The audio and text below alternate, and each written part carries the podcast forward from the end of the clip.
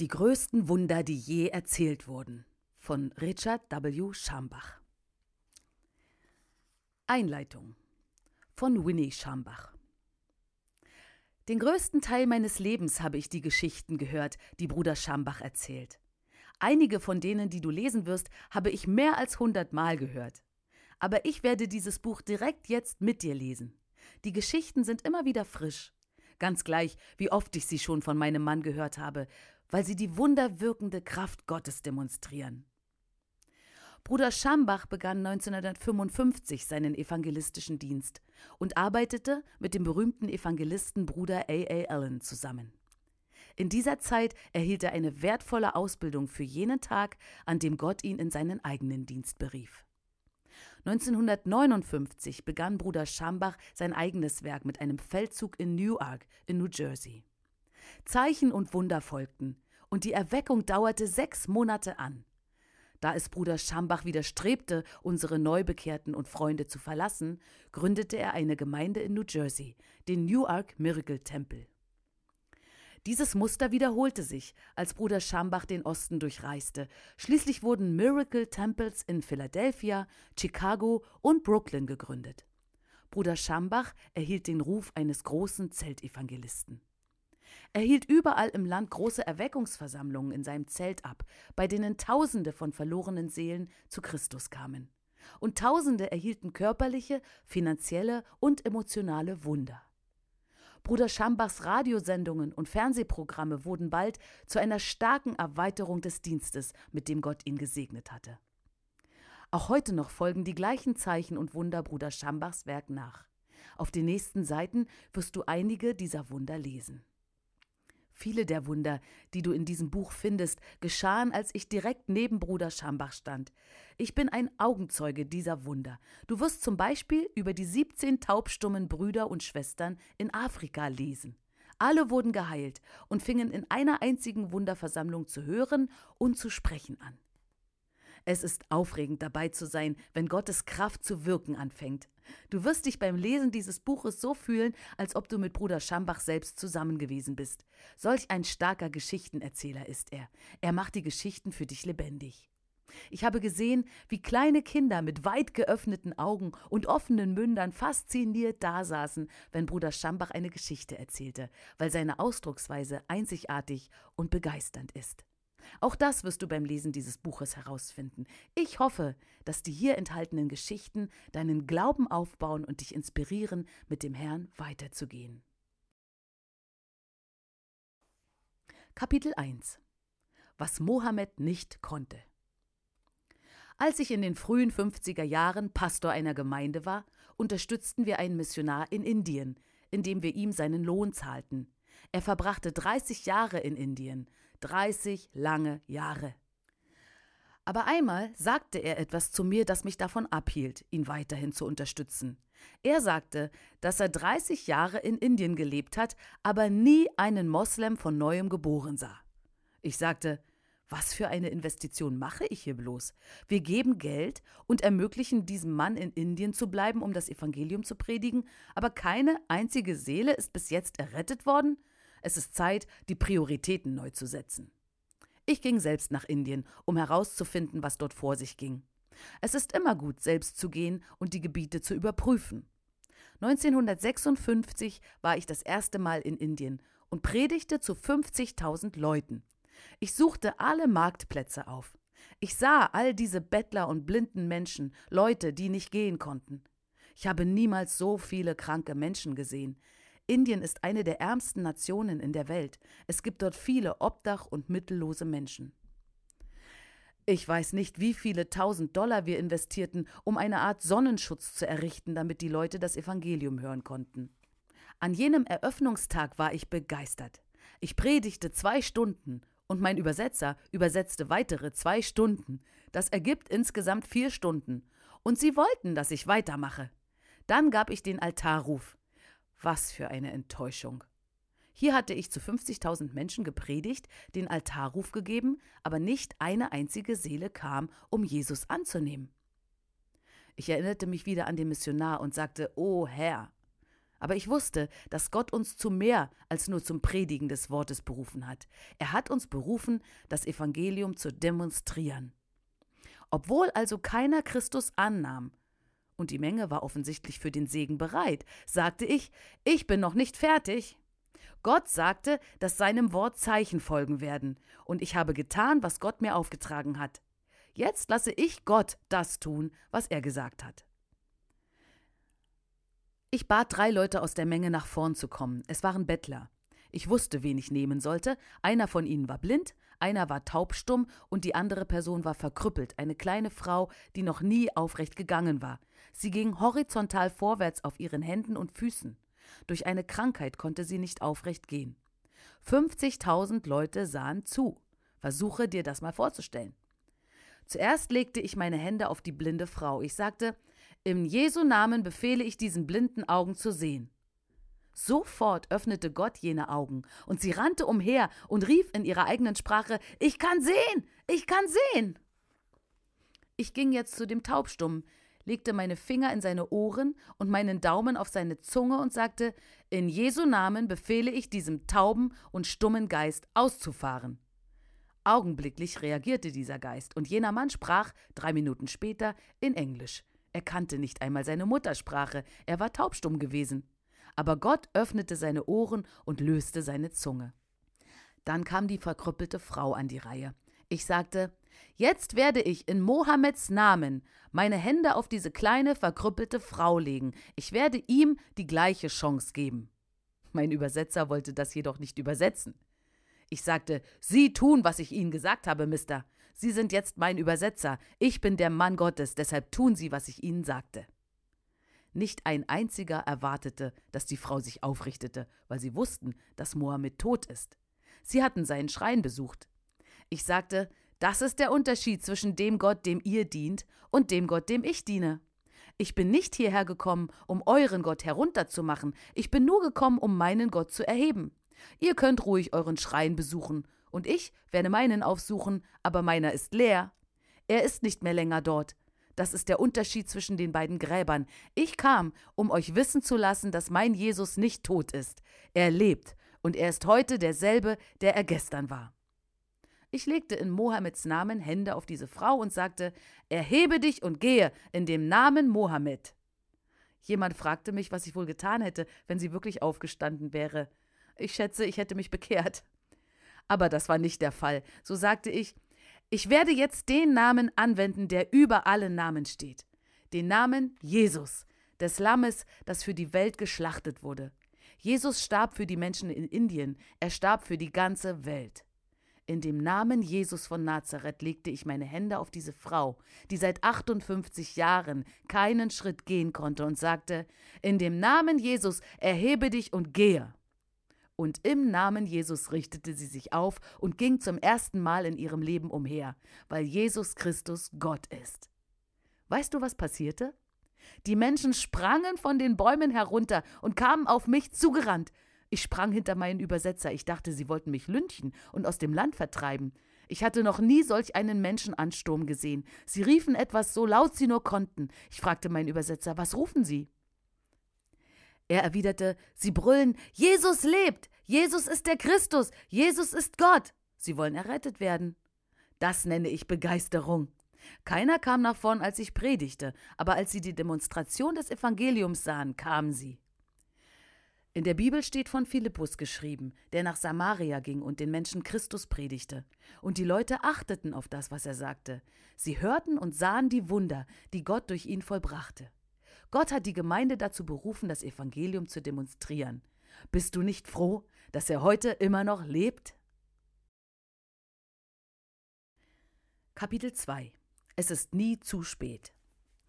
In Seattle, Washington, hatte ich über Lazarus gepredigt. Ich erzählte den Menschen, dass Jesus schließlich doch noch zur richtigen Zeit gekommen war, obwohl Lazarus bereits seit vier Tagen im Grab lag.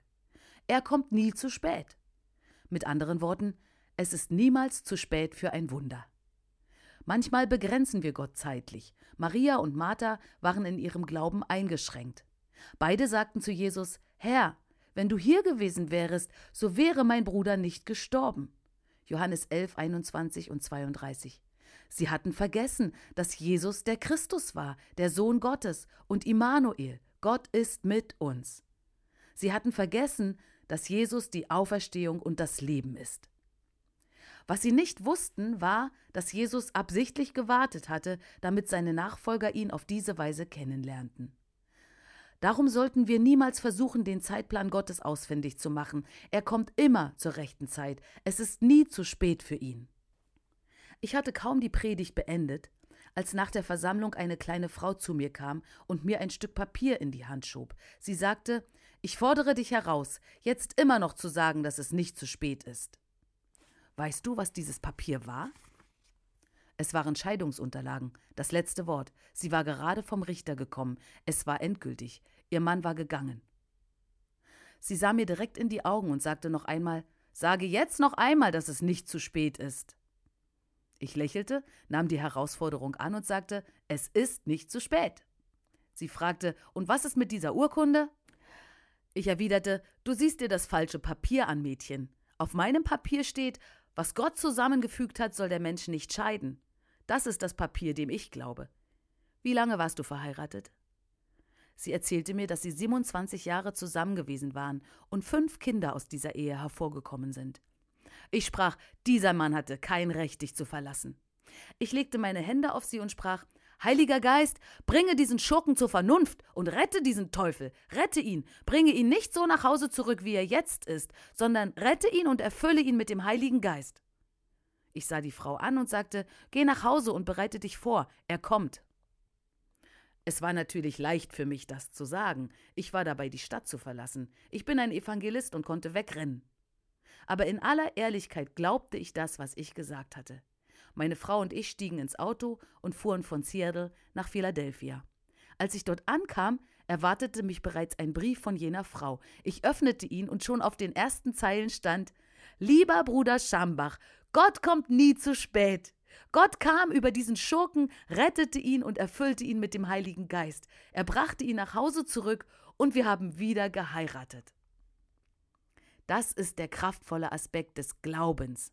Du musst kein Duplikat eines anderen Menschen sein. Steh auf und sage, Teufel, du bist ein Lügner. Ich werde Gott für ein Wunder glauben, und er wird diese Situation wenden. Sprich Glauben, sprich zu diesem Berg, und dieser Berg muss deinen Worten gehorchen. Auf diese Weise wirst du den kraftvollen Aspekt des Glaubens erleben.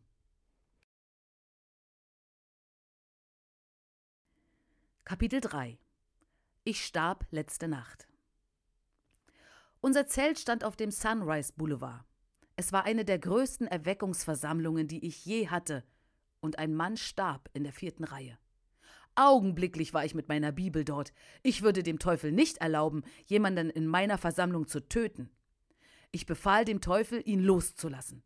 Ich rief seinen Geist in seinen Körper zurück. Aber kein Lebenszeichen war zu sehen. Ich rief meine Zeltmannschaft Kommt her, Nehmt ihn und bringt ihn hinter dieses Podium. Niemand wird meine Predigt stören. Sie legten ihn dort hinten hin. Und irgendwie vergaßen wir ihn schließlich. Ich ging in mein Hotel. Um 3.30 Uhr morgens setzte ich mich aufrecht ins Bett und sagte: Oh mein Gott, der tote Mann. Es war das erste Mal, dass ich wieder an jenen Vorfall dachte. Am nächsten Abend kehrte ich zum Zelt zurück und verkündete während der Versammlung, ich möchte, dass fünf der glücklichsten Menschen heute Abend nach vorn kommen und uns den Grund ihrer Freude mitteilen. Der tote Mann war der erste in dieser Reihe. Ich erkannte ihn nicht einmal wieder. Er war gut angezogen. Ich hielt ihm das Mikrofon hin und fragte, worüber bist du glücklich, Bruder? Preis sei Gott, erwiderte er. Letzten Abend bin ich gestorben. Ich dachte, mein Gott, was für einen Verrückten habe ich denn hier? Er sah mich auf eine seltsame Weise an und sagte Erinnerst du dich nicht mehr an mich? Ähm, nein, mein Herr, ich erinnere mich nicht an Sie, erwiderte ich. Du bist durch vier Stuhlreihen gegangen, um zu mir zu gelangen, antwortete er. Bruder Schambach, letzten Abend hatte ich in deinem Zelt meine fünfte Herzattacke. Die Ärzte hatten mir gesagt, dass ich sterben würde, wenn ich noch einen Herzanfall bekäme. Mein Körper war dort, aber mein Geist war bereits gegangen. Ich sah, wie du hergerannt kamst. Du hast meinen Geist in meinen Körper zurückgerufen. Er fing an zu weinen. Ich bin so dankbar, dass du das getan hast, sagte er, denn letzten Abend war ich noch ein Sünder, und ich wäre zur Hölle gegangen, wenn du meinen Geist nicht aufgehalten hättest. Mein Geist kam in meinen Körper zurück. Ich wachte mit einem ganz neuen Herzen hinter diesem Rednerpodium wieder auf. Ich wurde vergangenen Abend errettet und mit dem Heiligen Geist erfüllt. Heute bin ich zu meinem Arzt gegangen und der sagte, dass er das nicht glauben könnte. Sein Arzt hatte ihn gefragt, wo sind die anderen vier Narben an diesem Herz? Er konnte die Narben der vergangenen Herzattacken nicht mehr finden. Sie haben das Herz eines 25-Jährigen, sagte der Arzt zu ihm. Der Mann rief laut: Letzten Abend kam Jesus in mein Leben und gab mir ein ganz neues Herz. Halleluja!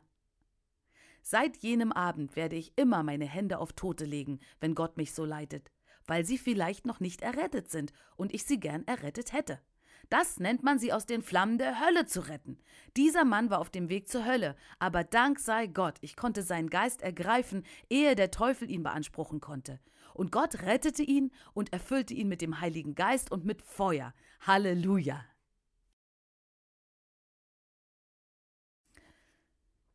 Kapitel 4 Aufruhr im Newarker Krankenhaus im Jahr 1960 leitete mich Gott, bei Feldzuggottesdiensten die Menschen mit Öl zu salben. Manchmal bat ich sie einfach nur, ihre Schuhe auszuziehen, um ihre Füße zu salben. Anschließend salbte ich ihre Hände und ihre Köpfe. Ich schüttete das Öl einfach über sie. Eines Tages kam eine Frau zu mir und sagte: Salbe meine Zunge, ich rede zu viel. Ich habe nicht so viel Öl, erwiderte ich. Das Öl ist ein Typ oder ein Symbol für den Heiligen Geist. Vor vielen Jahren legte ich während eines Feldzuges in Newark einem jungen Mann die Hände auf. In jenen Tagen gab ich feurigen Gläubigen eine Flasche Öl und sandte sie damit aus. Geht und findet jemanden, der krank ist, sagte ich zu ihnen, salbt ihn mit Öl und heilt ihn. An diesem speziellen Abend in Newark gab ich jenem Mann seine Flasche und sprach dieselben Worte zu ihm. Aber ungefähr fünf Abende lang sah ich ihn nicht wieder. Ich fragte mich, wo in aller Welt er wohl wäre. Dann kam sein bester Freund zu mir und sagte, er ist im Gefängnis. Warum ist er dort? wollte ich wissen. Er erwiderte, weil er auf dich gehört hat. Wenn er wegen dem, was ich gesagt hatte, im Gefängnis war, dann wollte ich eine Kaution für ihn stellen. Aber der Herr sagte, lass ihn in Ruhe. Das ist das Problem mit uns Menschen. Wir wollen gern alles durcheinander bringen. Lass den Herrn es einfach auf seine Weise tun. Ungefähr am fünften Abend kam der vermisste Mann fröhlich in unsere Versammlung. Ich hatte noch nie einen so feurigen Mann gesehen. Ich betete, Herr, wenn das Gefängnis das aus den Leuten macht, dann bitte bring alle diese Menschen hier ins Gefängnis. Junge, er war feurig. Ich rief ihn nach vorn und gab ihm das Mikrofon. Ich wollte hören, was er zu sagen hatte. Es kam dann so, dass ich an jenem Abend nicht mehr predigen brauchte. Er versetzte den ganzen Platz in Aufregung. Er erzählte den Leuten, dass er nicht einmal nach Hause ging, als ich dieses Öl in seine Hände gab und ihm auftrug, einen Kranken zu finden. Er ging zum nächsten Krankenhaus, weil er dachte, dass es dort sicher Kranke geben würde. Er besaß keine Visitenkarte als Diener. Er war nicht ordiniert. Alles, was er hatte, war eine Flasche Öl und den Befehl des Predigers Geh und finde jemanden, der krank ist. Er ging also in dieses Krankenhaus, es war zufällig das größte Hospital in der Stadt, 15 Stockwerke hoch. Er meldete sich nicht bei der diensthabenden Schwester an, sondern stürmte auf den Fahrstuhl zu. Er machte sich überhaupt keine Gedanken. Er drückte den Knopf für die 15. Etage und fuhr direkt nach oben. Er nahm die Flasche Öl und fing an, den Menschen die Hände aufzulegen. Er sagte zu jedem, dem er die Hände auflegte: Steh nun auf und geh nach Hause. Gott hat dich geheilt. Er machte die ganze Etage leer. Ist das nicht wild? Nachdem er die Patienten auf dieser Etage entlassen hatte, fuhr er zum 14. Stockwerk hinunter. Sein Plan war, alle Patienten des Krankenhauses zu heilen. Kannst du dir die Leute vorstellen, die in Pantoffeln, Pyjamas und Überziehern zur Eingangstür hinausgehen und die Krankenschwestern rufen: Wohin geht ihr? Der Arzt sagte, wir sind geheilt. Er trug uns auf, nach Hause zu gehen. Diese Patienten hatten mehr Verstand als viele Gemeindemitglieder. Sie taten das, was der Mann Gottes ihnen auftrug. Sie erhoben sich und gingen. Solange ich lebe, werde ich diese Geschichte niemals vergessen. Ich erzähle sie überall. Und wenn ich sie erzähle, dann schreiben Leute mir, sie glauben es nicht. Aber ich schätze, sie glauben auch nicht der Bibel. Warum sollten sie dann das glauben? Der junge Mann ging also zur nächsten Etage. Auf dieser Station lagen 180 Leute. Fünf Ärzte behandelten gerade eine Frau, die eben gestorben war. Wenn jemand auf einer Station stirbt, dann brauchst du es keinem zu erzählen. Der junge Mann rannte nicht einfach hinein, er wartete, bis die Ärzte gegangen waren. Nachdem der letzte weg war, deckten sie die Frau mit einem Tuch zu. Erinnere dich, dass ich dir gesagt habe, dass er sich überhaupt keine Gedanken machte. Er ging zu der zugedeckten Frau hinüber und zog das Laken zurück. Jeder auf dieser Station blickte in seine Richtung, sogar ein Mann im Streckverband. Während sie alle zusahen, schüttete der junge Mann Öl auf die Frau, schalt den Tod in Jesu Namen und rief ihren Geist wieder in ihren Körper zurück. Plötzlich redete die Frau mehrere Male undeutlich, stieg aus ihrem Bett und fing an, schreiend im Saal herumzurennen. Das ist natürlich nicht meine Geschichte. Ich erzähle dir einfach nur die Geschichte, die dieser junge Mann uns erzählt hat. Sie war überwältigend. Kannst du dir das Durcheinander vorstellen, das auf dieser Station losging? Wenn du mit einer Flasche Öl hineingehst und so etwas passiert, dann fragen sie dich nicht erst, wer du bist und welche Gemeinde du repräsentierst. Da ist eine tote Frau, die jetzt herumspringt und herumschreit. Jeder Patient auf dieser Etage sagte: Hey, bring etwas Öl her! Wenn es diese Frau vom Tod auferweckt hat, wird es auch mich heilen. Aus diesem Grund salbe ich mit Öl. Ich möchte diese Gabe in dir entfachen. Wenn du anfängst, das zu tun, wozu Gott dich berufen hat, werden Leute nach Hilfe ausschreien. Eine Welt dort draußen wartet auf eine Gemeinde, die lebendig wird. Und wenn wir lebendig werden, dann sieh dich vor, Teufel. Wir befinden uns jetzt in dieser Zeit. Darum möchte ich dich mit Öl salben und diese Gabe in deinem Leben entfachen. Die Geschichte jenes jungen Mannes ist noch nicht zu Ende. Du kannst dir sicher den Aufruhr in diesem Krankenhaus vorstellen. Die Schwestern riefen schließlich die Polizei. Sie sperrten den Jungen ein. Weißt du, wie die Anklage lautete? Den Frieden gestört zu haben. Er war schuldig, ja, das war er. Er war schuldig, den Frieden des Teufels gestört zu haben. Denkst du nicht auch, es ist an der Zeit, dass die Gemeinde den Frieden des Teufels stört? Der Teufel hat unseren Frieden lange genug gestört. Die Behörden sperrten den jungen Mann ins Gefängnis und ließen ihn vier Tage dort. Als der Richter die Akten zu diesem Fall einsah, wurde er ärgerlich und fragte, warum wurde dieser Junge so lange festgehalten? Er ließ ihn rufen. Als sie ihn brachten, entschuldigte sich der Richter bei ihm. Oh, Euer Ehren, entschuldigt euch doch nicht, sagte der junge Mann. Jesus hat mich dorthin gebracht.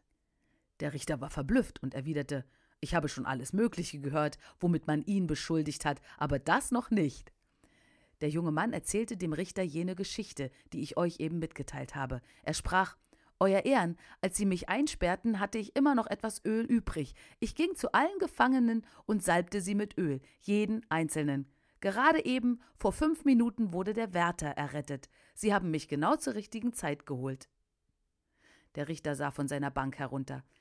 Der Fall ist aufgehoben, sagte er. Dann fügte er hinzu Sohn, Geh und kaufe mehr Öl. Gott weiß, dass die Gemeinde nicht das tut, wozu er sie berufen hat. Aber Dank sei Gott, dass junge Männer sich erheben und tun, was Gott ihnen aufträgt. Warum salbe ich mit Öl? Jetzt weißt du es. Kapitel 5 Der Albtraum einer Wahrsagerin Fünf Jahre diente ich mit Bruder A.L. Allen zusammen. Den größten Teil von dem, was ich heute weiß, lernte ich an seiner Seite. Es war wie eine Lehrzeit. A.A. Allen trieb mehr Teufel zufällig aus, als die meisten Diener es mit Absicht tun. Nach jenen Jahren mit Bruder Allen hatte ich einiges über Teufel gelernt. Als Ergebnis davon treibe ich auch heute noch Teufel aus. Eines Tages hatte ich ein sehr interessantes Zusammentreffen mit einem Teufel in Pennsylvania. In diesem Bundesstaat besaß der Vater meiner Frau in den Bergen eine Jagdhütte. Er bat mich, mit ihm für ein Wochenende dorthin zu gehen. Da ich das Wochenende frei hatte, sagte ich, in Ordnung, ich komme mit. Aber am dritten Tag hielt ich es nicht mehr aus. Ich war müde, nur zu Eichhörnchen zu predigen. Am Sonnabendabend hielt ich Ausschau nach etwas Aufregendem. Samstag bin ich einen Heiliggeistabend gewöhnt. Das einzig Aufregende in einer Holzhütte in den Wäldern war Fliegen zu töten. So sagte ich, Papa, ich geh weg. In der Nähe gab es eine kleine Stadt mit ca. 375 Einwohnern. Es fand dort gerade ein Straßenrummel statt. Ich sah eine Anzahl kleiner Zelte. Du musst wissen, dass ein Zelt mich immer anzieht. An einem dieser Zelte befand sich eine Kristallkugel mit einem Schild Wahrsagerin.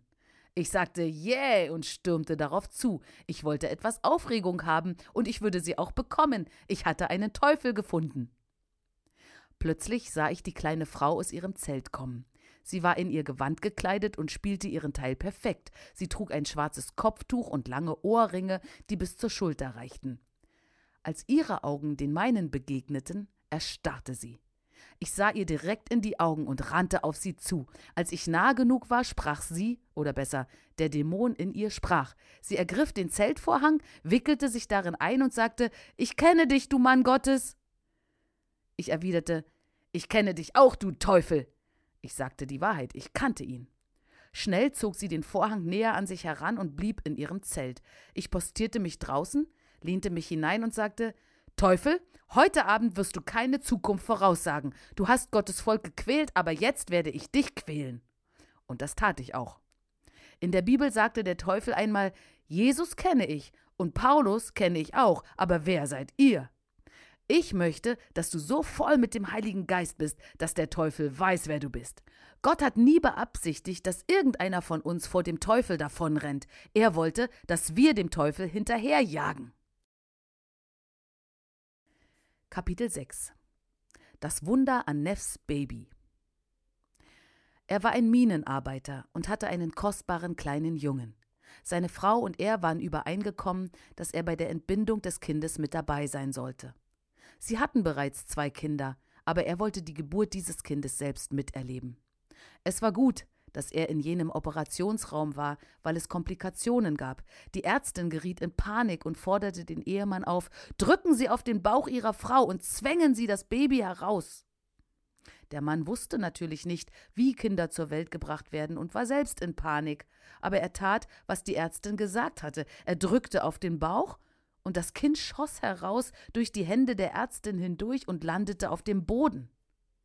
Als die Ärztin das Baby aufhob, war sie nervös und stieß den Kopf des Kindes gegen die Tischecke.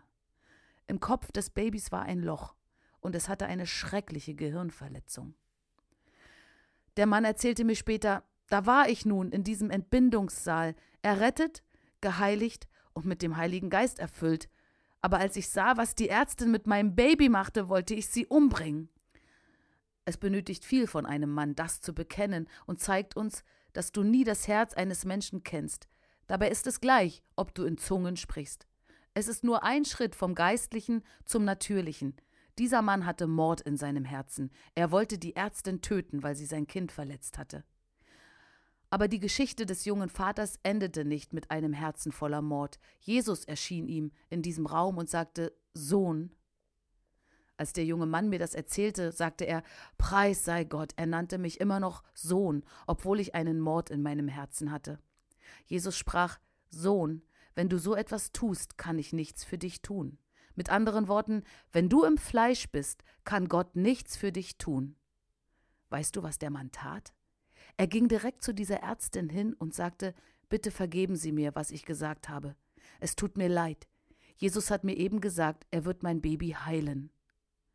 Die verzweifelte Ärztin erwiderte, Oh, Ihr Kind wird sterben. Aber der Mann sagte, Nein, mein Baby wird nicht sterben. Jesus sagte, er wird mein Baby heilen. Sie sprach, Wenn Ihr Kind am Leben bleibt, wird es geistig behindert sein, es wird nicht reden können. Aber das Ehepaar nahm das Baby mit nach Hause. Der Vater ging zur Bank und borgte sich 600 Dollar für einen Flug von Pittsburgh nach Atlanta, wo wir gerade unsere Versammlungen abhielten. Sie brachten ihr Baby mit. Der arme kleine Kerl hatte einen Plastikschlauch auf seinem Kopf, der Flüssigkeit aus dem Gehirn abzog. Sie öffneten sein Pyjama und zeigten mir die kleine Wirbelsäule außerhalb seines Körpers, die die Ärzte mit einer Art künstlichem Fleisch überzogen hatten. Ich hatte noch nie dergleichen gesehen. Das Baby hatte Spina bifida. Seine kleinen Zehen waren nach oben in seine Beine gedreht, so dass seine Füße wie Keulen aussahen. Ich nahm das Kind in meine Hände, ehe ich predigte, und ging circa 20 Minuten auf dem Podium umher. Ich fühlte die Salbung Gottes so stark wie nie zuvor. In meinem Geist wusste ich, dass Gott dieses Kind heilte, aber es war immer noch kein offensichtliches Anzeichen da. Es benötigt Glauben, Gott zu vertrauen, ob du es nun siehst oder nicht. Ich sage dies, um dich zu ermutigen. Wenn du keine sofortigen Resultate siehst, dann gerate nicht in Panik. Halte am Wort Gottes fest. Es war also kein offensichtliches Ergebnis da. Ich gab das Kind dem Vater zurück und sagte, Gott hat ein Baby geheilt, nimm ihn mit nach Hause. Der Mann jubelte nicht. Stattdessen sah er verwirrt aus, weil er das Baby sah, an dem noch keine Veränderung zu sehen war. Sie brachten es zum Krankenhaus zurück. Der Arzt war da, als das Kind wieder eingeschrieben wurde. Er sagte Sie hätten das Baby nie aus dem Krankenhaus bringen sollen. Es geht ihm sehr schlecht. Das dachte ich auch, erwiderte der Mann, aber der Prediger sagt, es ist geheilt. Der Arzt sagte, das muss ein verrückter Prediger sein. Der Vater sah zu Boden. Das habe ich auch gedacht, erwiderte er. Aber siehst du, die Bibel sagt, dass dies für den natürlichen Verstand Dummheit ist. Der natürliche Verstand kann nichts von Gott empfangen. Es ist Dummheit für ihn. Der bekümmerte Vater ließ sein Baby im Krankenhaus und ging zur Arbeit in die Kohleminen zurück. Als er dort seine Spitzhacke und seine Schaufel aufnahm, kam Jesus in jene Kohlemine hinein und sagte Sohn, warum zweifelst du an mir? Ich habe dein Baby geheilt. Die Spitzhacke und die Schaufel flogen zur Seite. Er rannte aus der Mine heraus zum Telefon und rief seine Frau an. Liebling, zieh dich an. Wir gehen ins Krankenhaus und holen unser Kind. Jesus war gerade hier und sagte, dass er unser Kind geheilt hat. Ich weiß, erwiderte seine Frau, ehe er zu dir kam, war er bei mir und hat mir dasselbe gesagt.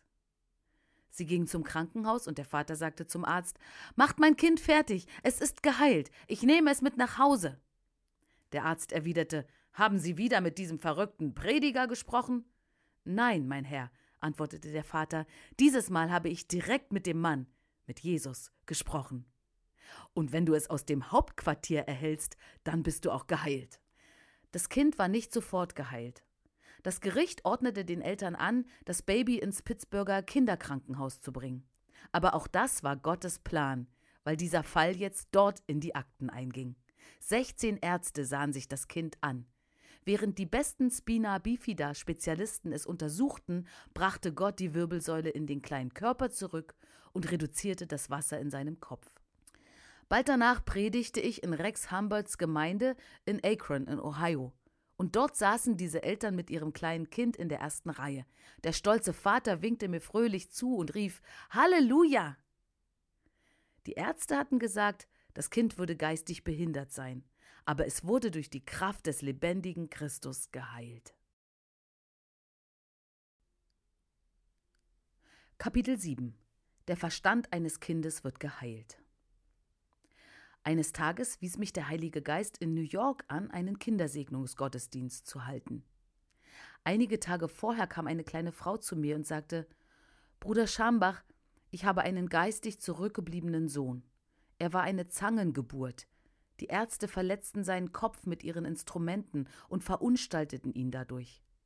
Mein Glaube wurde wieder lebendig, nachdem ich dich eine Woche lang habe predigen hören. Mein Sohn kann weder lesen noch schreiben. Ich glaube, dass Gott ein Wunder vollbringen wird, wenn du ihm die Hände auflegst. Er wird lesen und schreiben können. Ich fragte, Glaubst du das? Sie antwortete, Ich glaube es. Der Segnungsabend für die Kinder kam und ich betete für 3000 Kinder direkt auf dem New Yorker Broadway. In meinem ganzen Leben hatte ich noch nie so viele Kinder gesehen. Ich wusste nicht, welches das Kind dieser kleinen Frau war, aber ich legte jedem Kind die Hände auf. Das war Freitagabend. Am Montag kam die Frau zurück und ich wusste, dass etwas passiert war. Die Ordner versuchten, sie ruhig auf ihrem Stuhl zu halten, aber ich sagte, versucht nicht, sie zum Sitzen zu bewegen. Gott hat etwas für sie getan und ich möchte wissen, was es ist. Sie kam nach vorn und erzählte den Menschen, was Gott für ihren Sohn getan hatte. Seine Lehrerin in der Schule rief mich immer an und sagte, er sei hyperaktiv. Er geriet immer in Schwierigkeiten. Am Montagmorgen erhielt ich einen weiteren Anruf von seiner Lehrerin und sagte, Oh nein, was hat er denn jetzt schon wieder getan? Die Lehrerin erwiderte, Oh, nein, nein, nein, das ist ein guter Anruf. Etwas ist geschehen und wir möchten wissen, was es ist. Ich fragte, Worüber sprechen Sie? Was ist mit meinem Jungen passiert? Sie erwiderte, wir wissen es nicht, darum rufen wir Sie ja an. Sie wissen, dass Ihr Junge weder lesen noch schreiben kann. Ich habe meine Schüler einen Test schreiben lassen, und er nahm sich einen Stift und machte mit. Ich korrigierte seine Arbeit und alles war hundert Prozent richtig. Kannst du dir das vorstellen? Versetze dich mal in die Lage dieser Lehrerin. Wenn das dein Schüler wäre und du eine hundertprozentig bestandene Arbeit von einem Kind erhältst, von dem du weißt, dass es weder lesen noch schreiben kann, was würdest du dann tun? Genau das hat sie auch getan. Sie sagte, setz dich hier hin, Junge, du wirst diesen Test noch einmal an meinen Pult schreiben. Und wieder schaffte er 100 Prozent. Sie war so überwältigt, dass sie ihn ins Büro des Direktors brachte. Dieser ließ ihn den dritten Test schreiben und er bekam seine dritten 100 Prozent. An diesem einen Tag erhielt er mehr 100 Prozent Noten, als ich in meinem ganzen Leben bekam. Drei an einem Tag. Die Lehrerin sagte, wir möchten wissen, wo Sie ihn am Wochenende hingebracht haben. Seine Mutter erwiderte, ich brachte ihn in eine Versammlung des Heiligen Geistes, und der Mann Gottes legte meinem Kind die Hände auf. Sie hatte ihren Jungen mitgebracht und zeigte ihn jetzt der Menge. Schaut euch seinen wunderschönen Kopf an, sagte sie. Gott hat sogar seine Kopfform verändert. Gott wird deinen Glauben ehren, und er wird tun, wofür du ihm glaubst. Diese Frau glaubte, dass Gott es tun konnte, und ich stimmte mit ihr überein. Wenn zwei wegen irgendetwas übereinstimmen können, wird es geschehen. Ungefähr sechs Jahre später wurde diese Familie Mitglied meiner Gemeinde. Der junge Bursche schloss die Hochschule mit Auszeichnung ab. Ein Junge, der vorher weder lesen noch schreiben konnte. Kapitel 8 Die Frau mit der vergifteten Torte. Ich predigte 14 Wochen lang auf dem Broadway in New York City.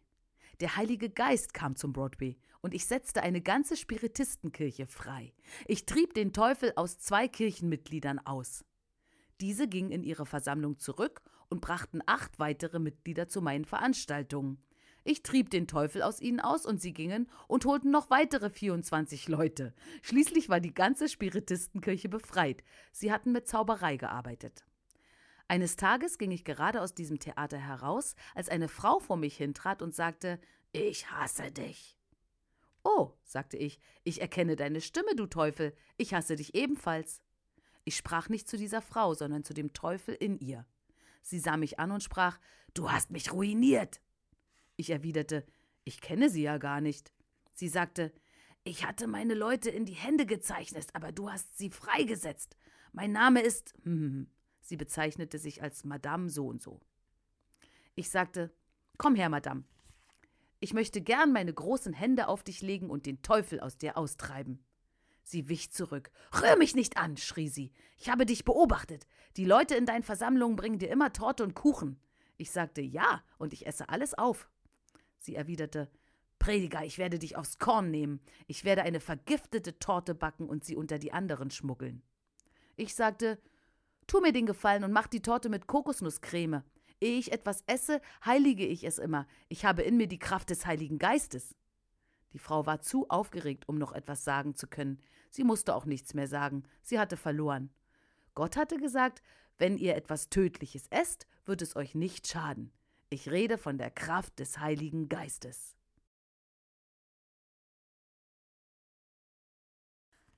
Kapitel 9 Ein Mann entgeht dem elektrischen Stuhl. Dies ist eines der größten Wunder, das ich je gesehen habe. Im Jahr 1960 predigte ich in Newark, New Jersey. Es war so stark, dass ich mich sogar noch an die Uhrzeit erinnere. Es war 21.30 Uhr. Eine kleine Frau kam den Mittelgang entlang. Ich weiß, was das bedeutete. Es hieß, ich werde dich stören, Prediger. Sie kam direkt den Mittelgang entlang und stellte sich vor mich hin. Ich hatte meine Bibel in der Hand und predigte. Ich meine, ich predigte gerade ein Meisterwerk, aber sie unterbrach mich. Wie kann es jemand wagen, den Mann Gottes zu unterbrechen? Ich wünschte mir, dass mehr Prediger durch Glauben unterbrochen würden. Vier Männer hielten Jesus auf, als sie das Dach auseinandernahmen und einen Mann in einem Feldbett herabließen. Sie hielten ihn vom Predigen ab. Erinnerst du dich, was mit jenem Mann auf diesem Bett geschah? Als diese kleine Frau kam und mich unterbrach, sagte sie Bruder Schambach, bitte vergib mir. Ich habe mein Leben lang noch keinen Prediger unterbrochen. Aber das ist ein Notfall. Mein Sohn wird um 22 Uhr auf dem elektrischen Stuhl sterben. Ich sagte, Oh mein Gott. Sie brachte mich aus dem Predigen heraus. Ich konnte kein Wort mehr predigen. Ich hatte schon für Menschen gebetet, die sterbend in Krankenhäusern lagen, aber ich hatte noch nie für jemanden gebetet, der auf dem elektrischen Stuhl sterben würde. Dieser Mann war durch eine Jury von Bekannten überführt worden. Er war für schuldig befunden worden. Er würde für den Mord sterben, den er begangen haben sollte, und das würde in 30 Minuten passieren. Ich konnte nicht mehr predigen. Ich schloss die Bibel. Ich konnte nicht einmal mehr beten. Ich ließ alle in dieser Gemeinde aufstehen. Leute fragen mich, Brauche ich den Heiligen Geist? Ich weiß nicht, ob du ihn brauchst. Ich brauche ihn jedenfalls. Manchmal weiß ich nicht, wie ich beten soll. Dann lasse ich den Heiligen Geist beten. Der Heilige Geist fing also an, durch mich zu beten, und es fühlte sich so an, als ob mir jemand einen Mantel umlegte. Ich konnte die Salbung fühlen. Ein doppelter Anteil kam auf mich. Ich betete in Zungen. Ich wollte auf das lauschen, was der Heilige Geist sagte. Du fragst, wie geht denn so etwas? Bete in deiner Sprache. Ich hielt inne. Wenn du im Geist betest, ist dein Verstand unfruchtbar. Ich wusste nicht, was ich gesagt hatte. Dann fing plötzlich der Verstand zu sprechen an und der Geist war unfruchtbar. Ich begann in Englisch zu beten und was ich sagte, schockte mich. Ich werde niemals dieses Gebet vergessen. Ich sagte, Herr, in dem Namen Jesus bringe den Heiligen Geist auf den wahren Mörder. Ergreife ihn, lass ihn seine Tat gestehen. Im Inneren war ich ärgerlich. Ich dachte, sei still, du Dummkopf, der Mann ist bereits überführt. Hier war ich nun und bat Gott, den wahren Mörder zu ergreifen. Ich wusste es nicht, aber der Heilige Geist wusste, dass jener Mann diese Tat nicht begangen hatte. Du siehst, worauf ich hinaus will? Der Heilige Geist betete durch mich und sprach: Ergreife den wahren Mörder und lass ihn seine Tat gestehen. Nachdem ich aufgehört hatte zu beten, sah ich die Frau an und sagte: Mutter, geh nach Hause ins Bett und schlafe. Dein Sohn wird nicht auf dem elektrischen Stuhl sterben. Ich begann wieder, mich im Inneren zu ärgern. Sei still, du dummer Prediger, du musst morgen Abend zum Predigen hierher zurückkommen. Manchmal wird der Heilige Geist Dinge sagen, die du nur schwer glauben kannst. Wenn du predigst, sagst du manchmal Dinge, über die du erschrickst, aber nicht du redest dann, sondern der Heilige Geist. Bist du für den Ausgang dieser Geschichte bereit? Ich ging in mein Hotel und legte mich schlafen. Am nächsten Morgen stand ich auf und ging einen Block weiter, um Schinken und Eier zum Frühstück zu essen. Auf dem Weg dorthin kaufte ich die New Yorker Tageszeitung. Wunderbar. Hast du jemals gejubelt, wenn du dir eine Zeitung angesehen hast? Ich habe es. Weißt du, was in den Schlagzeilen stand? Ein Mann wird vom elektrischen Stuhl verschont. Story auf Seite 3. Ich frühstückte nicht. Oh nein, ich setzte mich auf die Bordsteinkante und schlug hastig Seite 3 auf. Ich kann dir genau sagen, was in dieser Zeitung stand. Ich kann dir den Namen des Bezirksstaatsanwaltes sagen. Er hieß Mr. Hogan. Es stand dort, dass Mr. Hogan am vergangenen Abend um 21.40 Uhr einen Anruf von einem Mann erhielt. Erinnere dich, um 21.30 Uhr unterbrach die Frau den Prediger. Um 21.40 Uhr beantwortete Gott das Gebet dieser Frau. Oh Halleluja! Der Mann am anderen Ende der Leitung sagte, ihr verbrennt den falschen Mann. Was meinen Sie damit? Wer sind Sie? Ist doch egal, wer ich bin. Ihr wollt einen Mann auf dem elektrischen Stuhl sterben lassen für den Mord an einem Mann in der oberen Bronx. Ihr habt seinen Körper in einem Apartment in der zweiten Etage gefunden. Er lag mit dem Gesicht nach unten und hatte Stichwunden. Mr. Hogan fragte, woher wissen Sie das? Er antwortete, weil ich diese Tat begangen habe. Wo befinden Sie sich? Er sagte, ich bin zwei Blocks von einem gewissen Haus entfernt und auf dem Weg, mich zu stellen. Mr. Hogan hielt die Hinrichtung auf. Er ging zu jenem Haus hinunter und befragte den neuen Tatverdächtigen bis drei Uhr morgens. Er stellte immer wieder dieselbe Frage Warum haben Sie sich gestellt?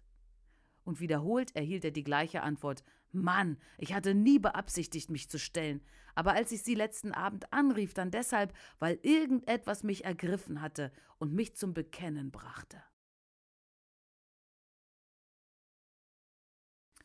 Kapitel 10 17 Taubstumme werden geheilt.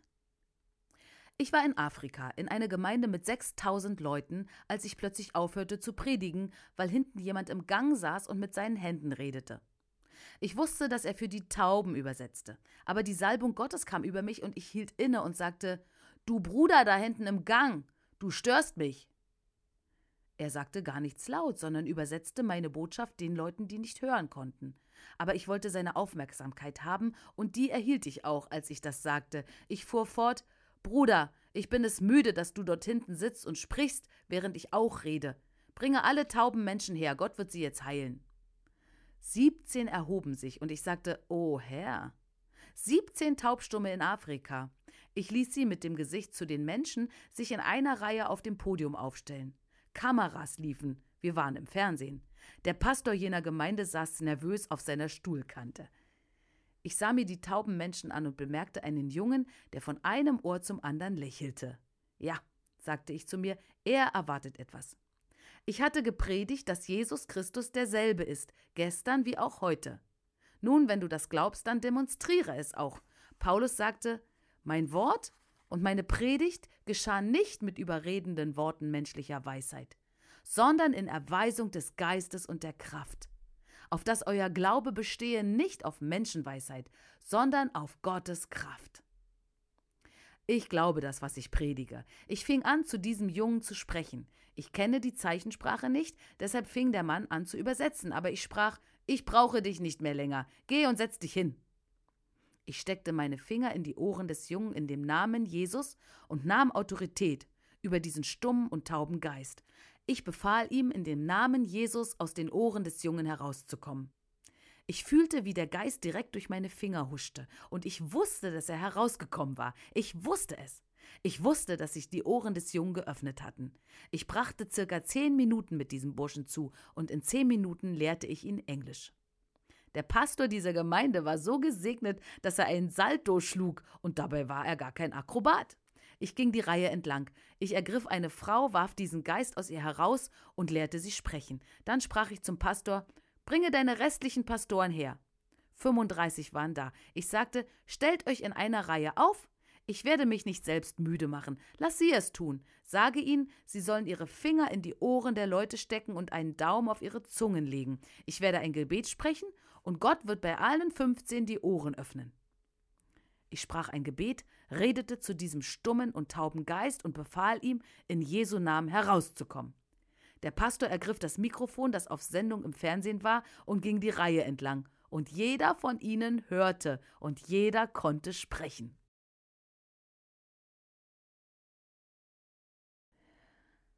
Kapitel 11 Die Teufel erkennen Schambach.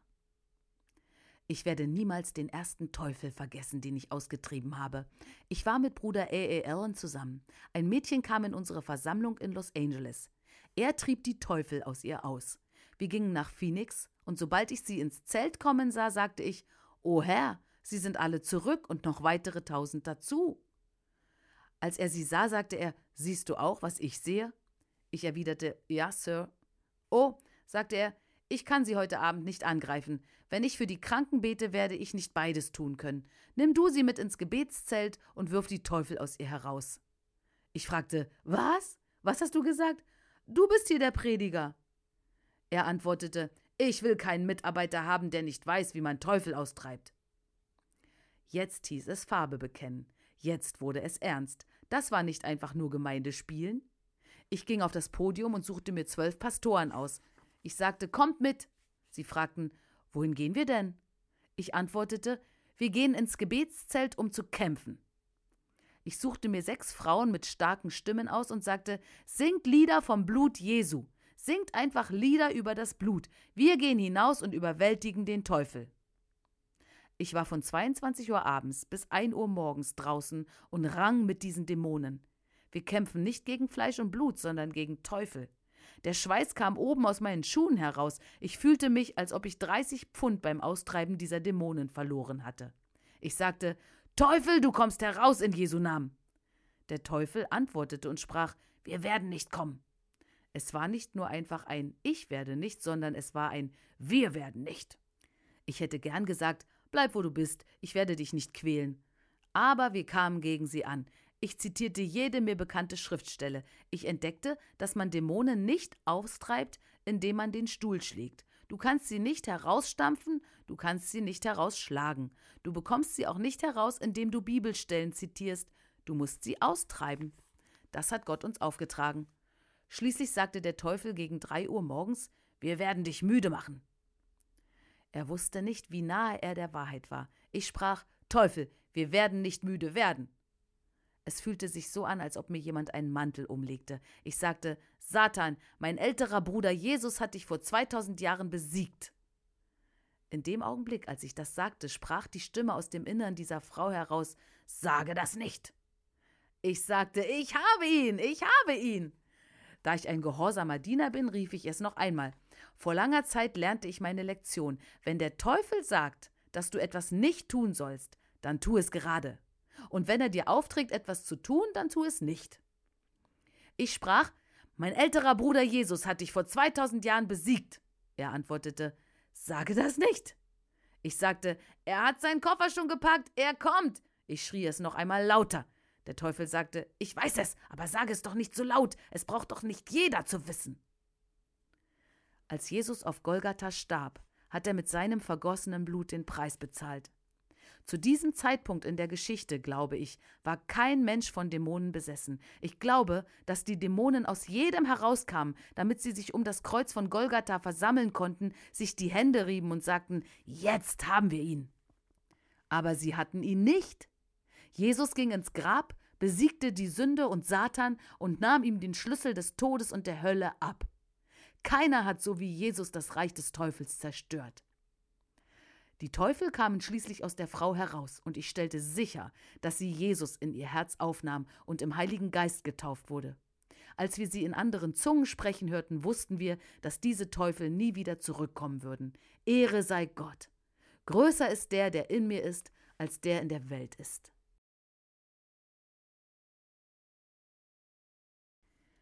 Kapitel 12 Das Baby mit dem Gummibein in einer Versammlung sah ich einmal eine ältere Frau mit einem kleinen Kind, und ich wusste, dass es nicht ihr Baby war. Ich ging zu ihr herüber und sagte Mutter, das ist nicht dein Kind. Sie antwortete Nein, ich bin seine Großmutter. Es ist das Kind meines Sohnes. Das Baby ist sechs Jahre alt. Diesem Kind waren noch nie die Haare geschnitten worden, es hatte keine Zähne im Mund und es war noch nie gegangen. Sein Knie schien kein Gelenk zu haben, seine Beine waren wie Gummi. Ich fragte, wo der Vater sei. Oh, erwiderte sie, mein Sohn glaubt nicht an so etwas. Er und seine Frau gehen abends in Bars. Ich sagte, wir werden heute Abend nicht für das Baby beten. Nimm es mit nach Hause und drücke ihn deinem Sohn in den Schoß. Sage ihm, er soll es selbst herbringen, wenn er das Kind geheilt haben möchte. Das ist ganz schön hart, nicht wahr? Aber ich predige nicht und halte Feldzüge ab, um einen Popularitätswettkampf zu gewinnen. Ich komme, um das Wort zu predigen. Diese Frau verstand das. Sie sagte, ich werde es tun, Bruder Schambach. Am nächsten Abend sah ich sie vorn sitzen. Als ich hereinkam, sah ich, wie die Mutter ihn mit dem Ellbogen anstieß und sagte: Das ist er. Er setzte eine mürrische Miene auf. Er war zornig, weil ich ihn zur Gemeinde hatte kommen lassen. Er vermisste einen seiner Bierabende. Ich ging zu ihm hinüber und fragte: Sind Sie der Vater? Möchten Sie das Kind geheilt sehen? Er erwiderte: Was denken Sie denn, was für ein Vater ich bin?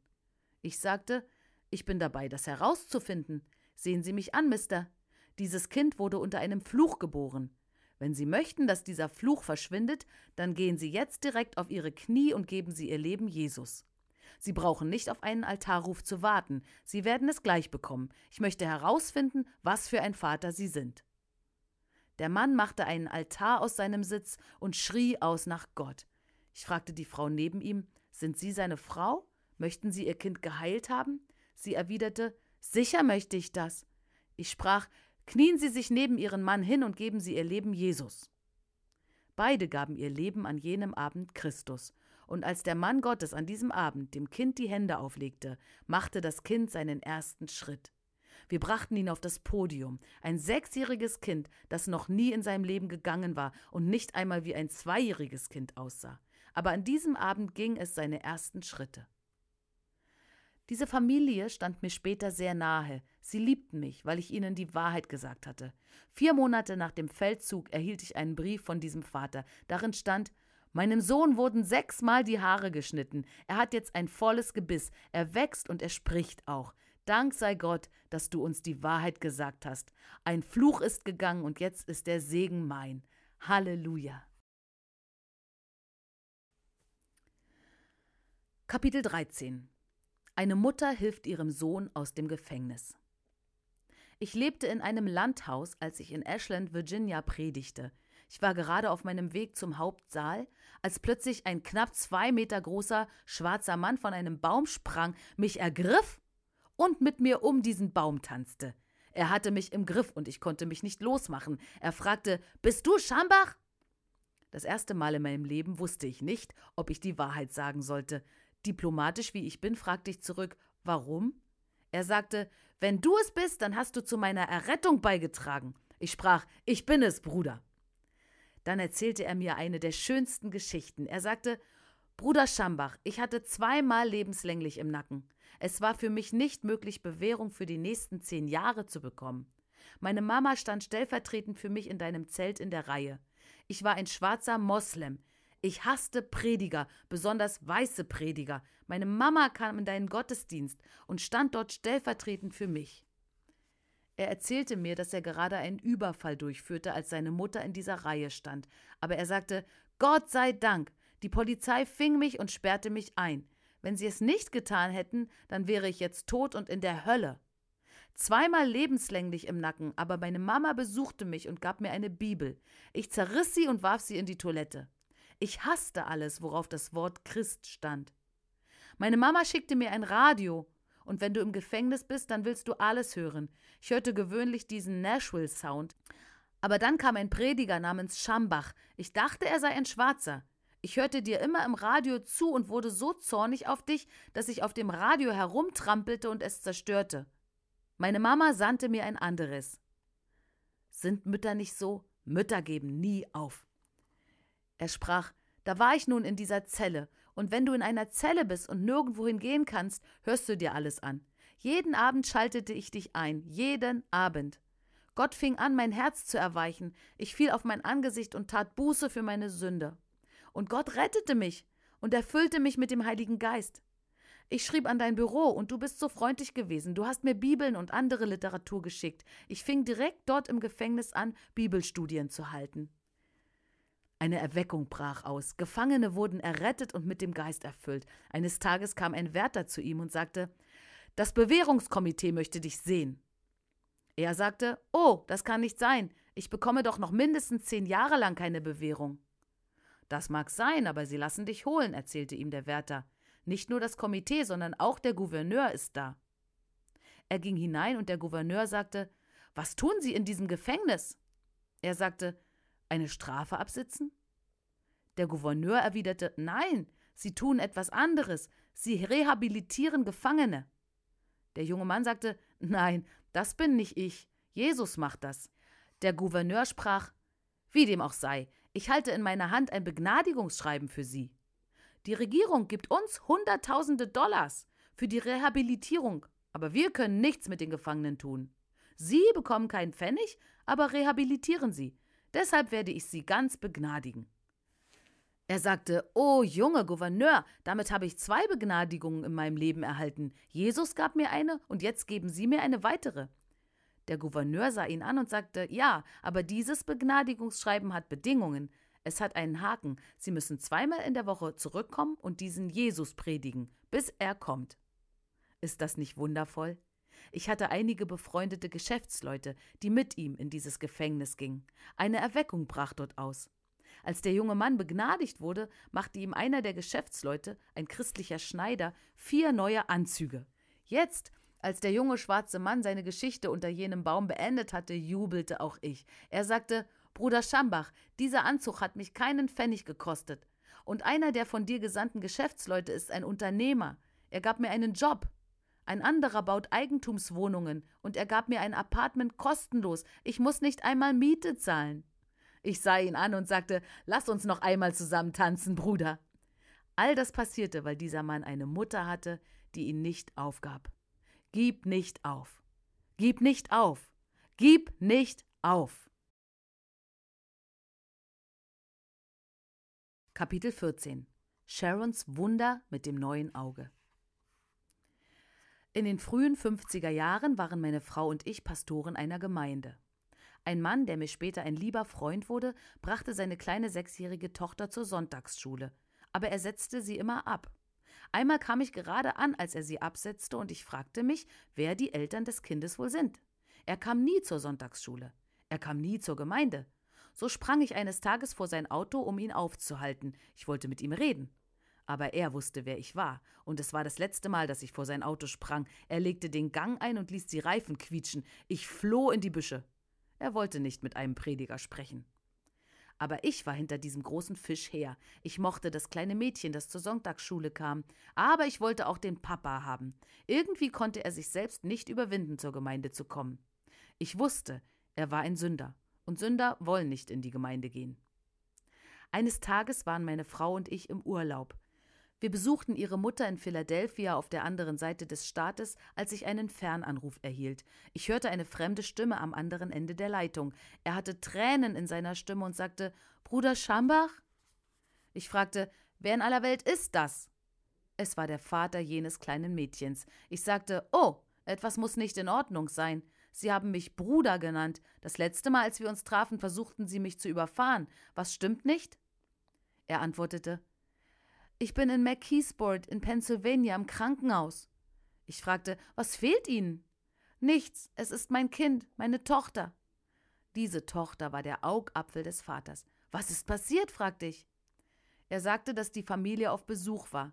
Sie waren draußen im Hinterhof spielen, als ihr kleiner Cousin einen rostigen Nagel aufhob und fortwarf. Es war ein Unfall, aber er traf ihr Auge und zertrümmerte ihren Augapfel.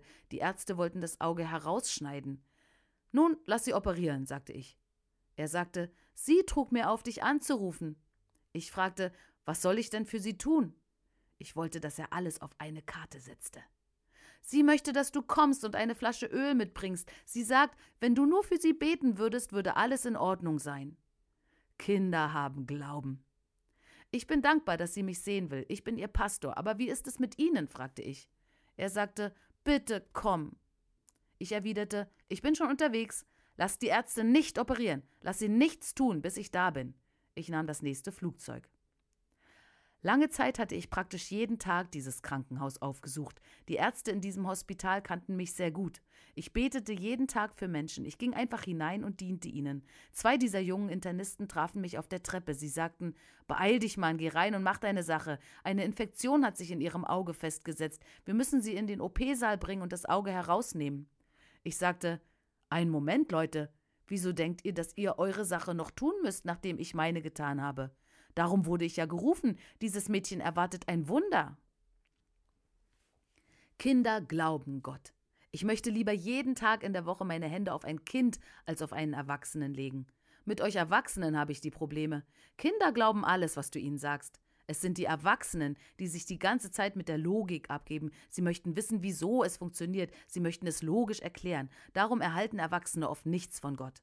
Ein Kind sagt einfach, bete für mich, dann wird es gut sein. Die Internisten erwiderten, wir werden uns nicht mit dir streiten, geh trotzdem hinein. Ich ging aber nicht zuerst in diesen Raum, sondern rannte zum Wartesaal, weil ich wusste, dass dort der Vater war. Ich würde nicht hineingehen und für dieses Mädchen beten. Zuerst wollte ich den Mann haben. Er würde mich nie wieder überfahren wollen. Da war er. Der Vater weinte, weil seine Tochter litt. Ich sagte, endlich habe ich dich. Geh auf deine Knie, Vater, es ist Zeit, jetzt zu beten. Die zwei Ärzte kamen herein und sprachen, Würdest du bitte mit uns kommen? Das Problem ist nicht hier draußen, sondern dort drin. Ich sagte, Darum seid ihr Ärzte und keine Prediger. Ihr wisst nicht einmal, wo sich das Problem befindet. Aber ich weiß es. Ich bin seit circa neun Monaten hinter diesem Kerl her und ich werde diesen Fisch jetzt nicht wieder loslassen. Geh auf deine Knie, Bruder, wir werden mit Gott in Ordnung kommen. Ich musste ihn nicht betteln, er fiel auf sein Angesicht, er betete es durch, wir berührten Gott und wir bewegten den Himmel. Gott verwandelte ihn, Gott rettete ihn, Gott gab ihm ein Wunder in seinem Leben, und ich wusste, wenn Gott das vermochte, dann konnte er alles tun. Nachdem Gott ihn verwandelt hatte, sagte ich, lass uns nun gehen. Wir eilten auf Klein Sharons Zimmer zu. Ich werde sie niemals vergessen, dieses hübsche, kleine, blonde Mädchen. Da lag sie auf ihrem Bett mit einer Klappe über ihrem Auge. Als ich hereintrat, sah sie mich an und lächelte. Ich wusste, du würdest kommen, sagte sie sanft. Alles ist nun in Ordnung. Ich holte meine Flasche Öl hervor und ging zu ihr hinüber mit den zwei Ärzten an meiner Seite. Sie fragten, was tust du? Ich nahm meine Flasche heraus und salbte sie. Sie sahen sich das Öl an und sprachen, können wir uns das ansehen? Was ist das? Heiliges Öl? Ich erwiderte, nein, ich habe es aus der Küche meiner Frau geholt. Sie brät Huhn darin und hat es bei A&P gekauft. Nichts an diesem Öl ist heilig. Öl kann dich nicht heilen. Du kannst im Öl schwimmen, aber es wird dich trotzdem nicht heilen. Es ist das Gebet des Glaubens, das den Kranken rettet, und der Herr wird ihn aufrichten. Es ist etwas Besonderes mit einem Kind, das einfach Gott glaubt. Ich wollte nicht alle diese Fragen beantworten, deshalb sagte ich zu den Ärzten Bitte wartet draußen, ja? Wartet, bis ich fertig bin. Ihr lasst mich nicht in euren OP-Saal, so geht bitte auch aus meinem heraus. Sie gingen. Ich musste mir nicht die Mühe machen und mir das Auge ansehen. Ich musste es nicht. Ich war ja nicht der Arzt. Sie hatten es sich bereits angesehen. Ich legte ihr meine Hände auf und sprach ein einfaches Gebet. Ich zitterte nicht einmal. Ich sagte, Vater, in dem Namen Jesus, vollbringe ein Wunder und gib ihr ein neues Auge. Das war alles. Mehr sagte ich nicht. Ich wandte mich zur Tür und sah diese zwei Nasen an der Tür, die zwei Ärzte. Ich winkte sie herein. Sie sagten, können wir sie jetzt mitnehmen, Reverend? Sie waren jetzt gereizt. Sie hatten mich noch nie Reverend genannt. Ich fragte, was werdet ihr mit ihr machen? Wir sagten dir doch, dass eine Infektion sich in ihrem Auge festgesetzt hat. Wir müssen es herausschneiden. Ich sagte, das müsst ihr nicht mehr. Worüber sprichst du? Ich erwiderte, Habt ihr mir nicht erzählt, dass dieses Auge in hundert Stücke zertrümmert ist? Ihr Ärzte habt das gesagt, ich habe es mir nicht einmal angesehen. Warum auch? Darum müssen wir sie ja auch in den OP-Saal bringen. Ich sagte, das müsst ihr nicht. Gott hat eben ein Wunder vollbracht. Ich wusste, dass dieses kleine Mädchen Glauben hatte. Ich wusste, Gott würde diesen Glauben nicht enttäuschen. Er enttäuscht niemals Glauben. Sie fragten, was meinst du damit? Ich sagte, seht euch das Auge an, Mann. Sie gingen hinüber, nahmen die Klappe ab und warfen einen kurzen Blick darauf. Das glauben wir nicht. Ich sprach, darum ließ ich euch auch draußen warten. Ihr könnt es nicht einmal glauben, wenn ihr es seht.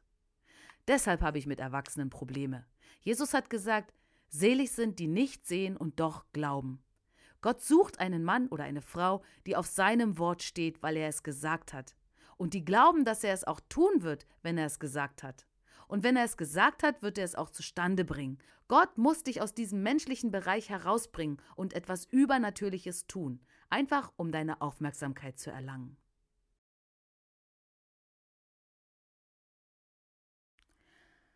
Kapitel 15 Bruder Leroy wird errettet.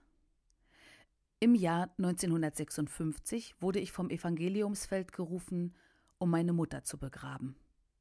Wir sechs hinterbliebenen Kinder standen alle neben ihrem Bett, als sie starb. Sie bat Gott nicht um ein längeres Leben. Meine Mutter hatte ein erfülltes Leben gehabt. Sie zog zwölf Kinder groß. Sechs von uns waren noch da. Weißt du, was Mama tat? Sie schrie aus zu Gott. Sie sagte, O Gott, du hast versprochen, alle meine Kinder zu retten. Ihr Sterbeschrei galt ihren Kindern. Jeder von uns war errettet und mit dem Heiligen Geist erfüllt, außer mein jüngerer Bruder Leroy. Er war 1,90 Meter groß, 120 Kilogramm solider Stahl. Er stand am Sterbebett meiner Mutter neben mir. Ich stieß ihn in die Rippen und brach mir fast den Ellenbogen. Ich sagte: Komm schon, Junge, komm mit Gott ins Reine, ehe Mama geht. Er erwiderte: Jetzt nicht, Mama stirbt gerade. Er liebte Mama genauso sehr wie jeder andere von uns auch aber er war abgefallen. Wir begruben Mama. Sie starb, ohne die Antwort gesehen zu haben. Bedeutet das, dass Gott untreu ist? Natürlich nicht. Ich ging auf das Evangeliumsfeld zurück. Zu dieser Zeit war ich mit Bruder A. A. Allen zusammen. Wir waren in Kalifornien, als ich eine Bürde für meinen Bruder bekam. Es traf mich ganz plötzlich, als Bruder Allen den Altarruf gab. Ich sprang vom Podium zum Altarruf der Errettung hinunter. Bruder Allen sagte: Komm hoch, Schambach, das ist für Sünder. Es sieht nicht gut aus, wenn mein Nachmittagsprediger errettet wird. Ständig äußern wir unsere Meinung über jemanden, nicht wahr? Wir wissen nicht, was im Herzen eines Menschen vor sich geht. Aber ich blieb dort unten stehen und sagte: Herr, ich bin jetzt nicht länger Richard, sondern Leroy. Wenn er nicht errettet werden will, dann werde ich mich für ihn erretten lassen. Ich hatte noch keinen so etwas vorher sagen gehört, aber ich fühlte mich einfach so, ich wollte für ihn errettet werden. Ich ging ins Gebetszelt hinein, fiel auf mein Angesicht und schrie aus zu Gott. Am nächsten Tag erhielt ich einen Anruf von meiner Schwester Margaret. Ich sagte Margaret, ich bin froh, dass du anrufst, ich habe gute Neuigkeiten für dich. Sie erwiderte Willst du mich nicht zuerst sprechen lassen? Ich habe für diesen Anruf bezahlt. Ich sagte, du kannst reden, wenn ich fertig bin. Ich habe gute Neuigkeiten. Leroy ist errettet. Es war still am Telefon. Ich fragte, Margaret, hast du gehört, was ich gesagt habe? Sie sagte, wie konntest du das wissen? Ich erwiderte, wie ich das wissen konnte? Du weißt nicht, durch was ich letzten Abend durchgegangen bin, Mädchen. Ich erzählte ihr, wie ich seinen Platz eingenommen hatte, den Altarruf annahm und zu Gott um Erbarmen ausschrie. Sie sagte, ich habe dich angerufen, um dir das mitzuteilen. Letzten Abend waren wir alle in der Gemeinde. Alle außer Leroy. Er war draußen und vergnügte sich irgendwo. Der Prediger war mitten in seiner Predigt, aber Leroy hörte keine Predigt. Manchmal denken wir Prediger, wir würden Meisterstücke predigen, aber die Menschen werden nicht wegen der Predigt errettet, der Heilige Geist zieht sie zum Kreuz. Meine Schwester sagte, dass Leroy mitten in der Predigt hereinkam. Er setzte sich nicht erst auf seinen Stuhl, sondern ging schnell auf den Altar zu. Er warf seine 1,90 Meter große Gestalt über den Altar und schrie aus zu Gott. Und Gott rettete ihn und erfüllte ihn mit dem Heiligen Geist. Es funktioniert.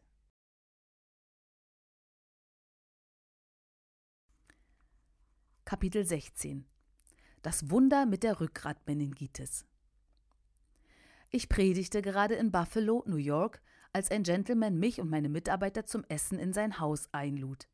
Wir nehmen gerne solche Einladungen an, wenn wir können, weil uns Hamburger und Pommes frites über sind. Eine Sache hatte er jedoch vergessen, mir mitzuteilen.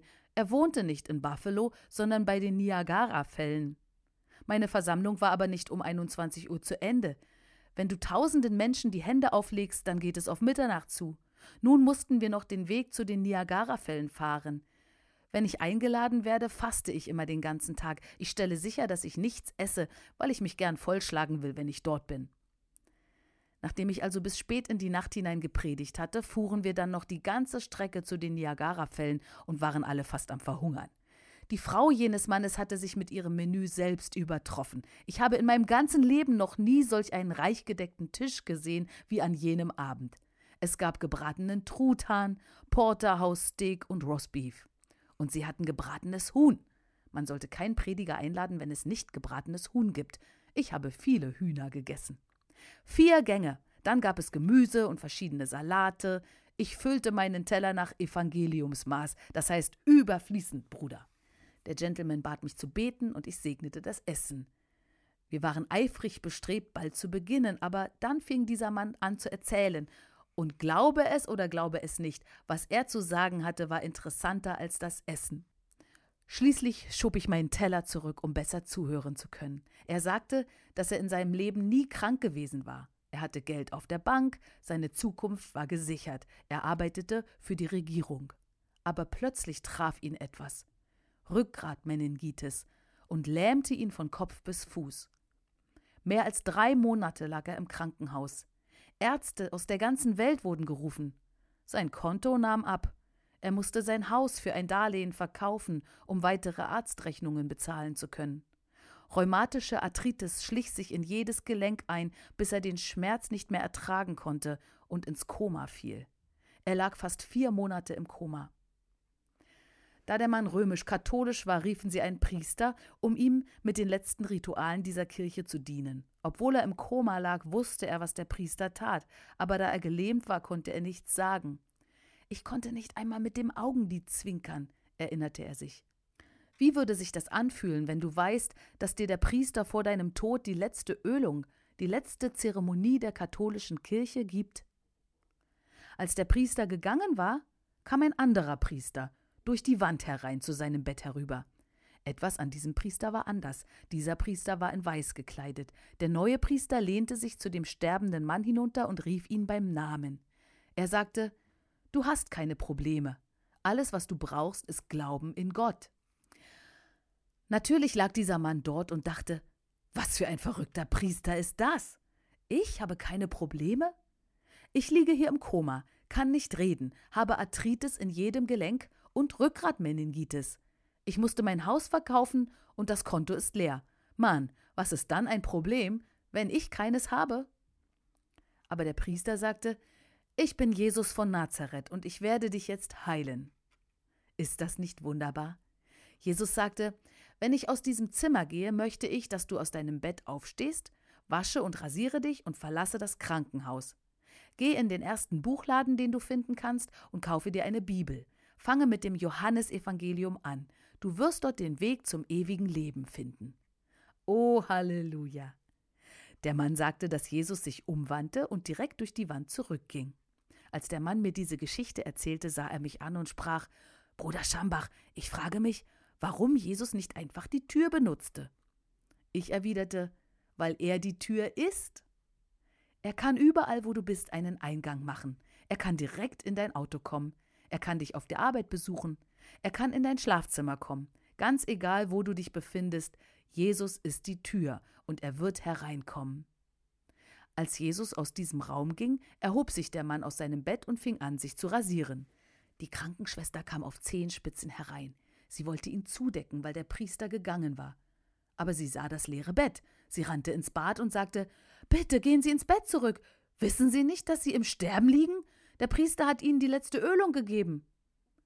Er sagte zu ihr Reg dich ab, Liebling. Ein anderer Priester kam herein und gab mir das Leben. Ich werde leben. Halleluja. Wenn du ein Erlebnis mit Gott hast, bist du nicht auf das Erbarmen eines Menschen angewiesen, der ein Argument hat. Menschen werden zu dir kommen und sagen, ich glaube nicht an Heilung. Du kannst dann lachen und sagen, du kannst ja krank bleiben, aber mein Gott hat mich geheilt.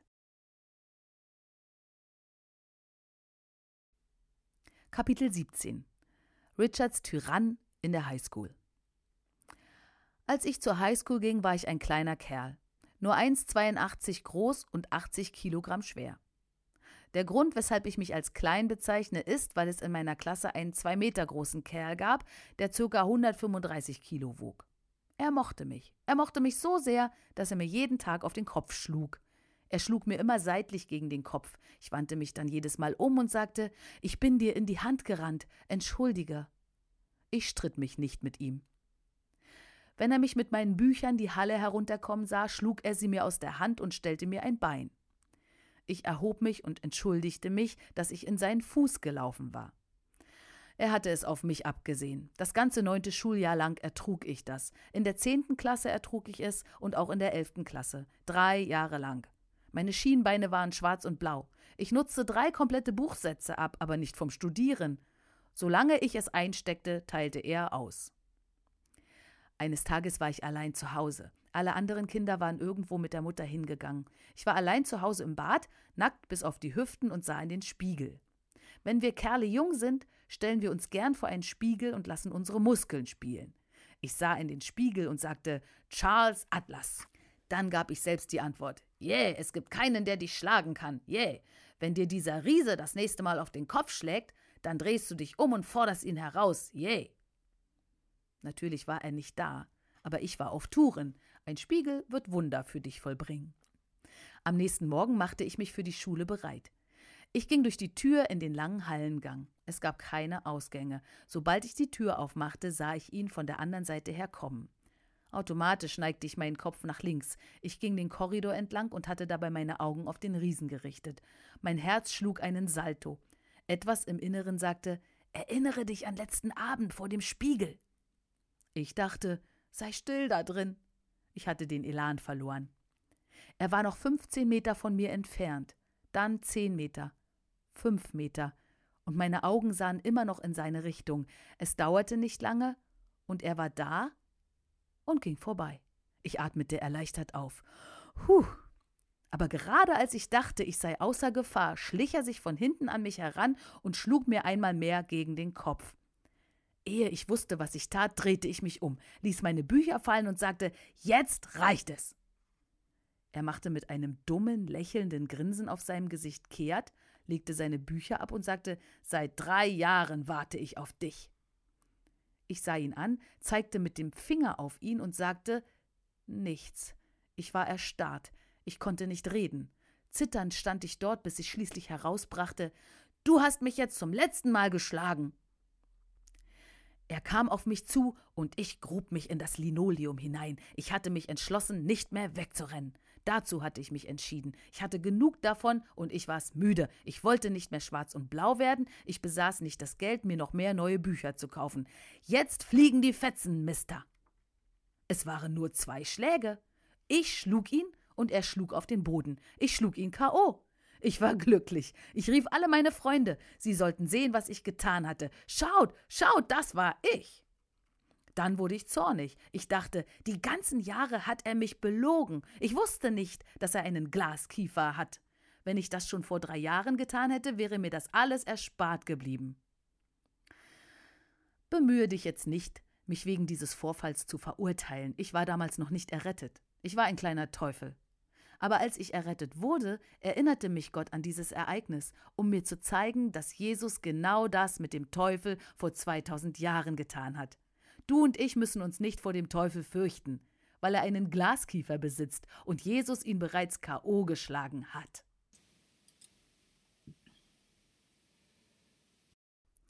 Kapitel 18 Wunderkandis Ich bete nicht nur über Kleidungsstücken, ich trage sie auch.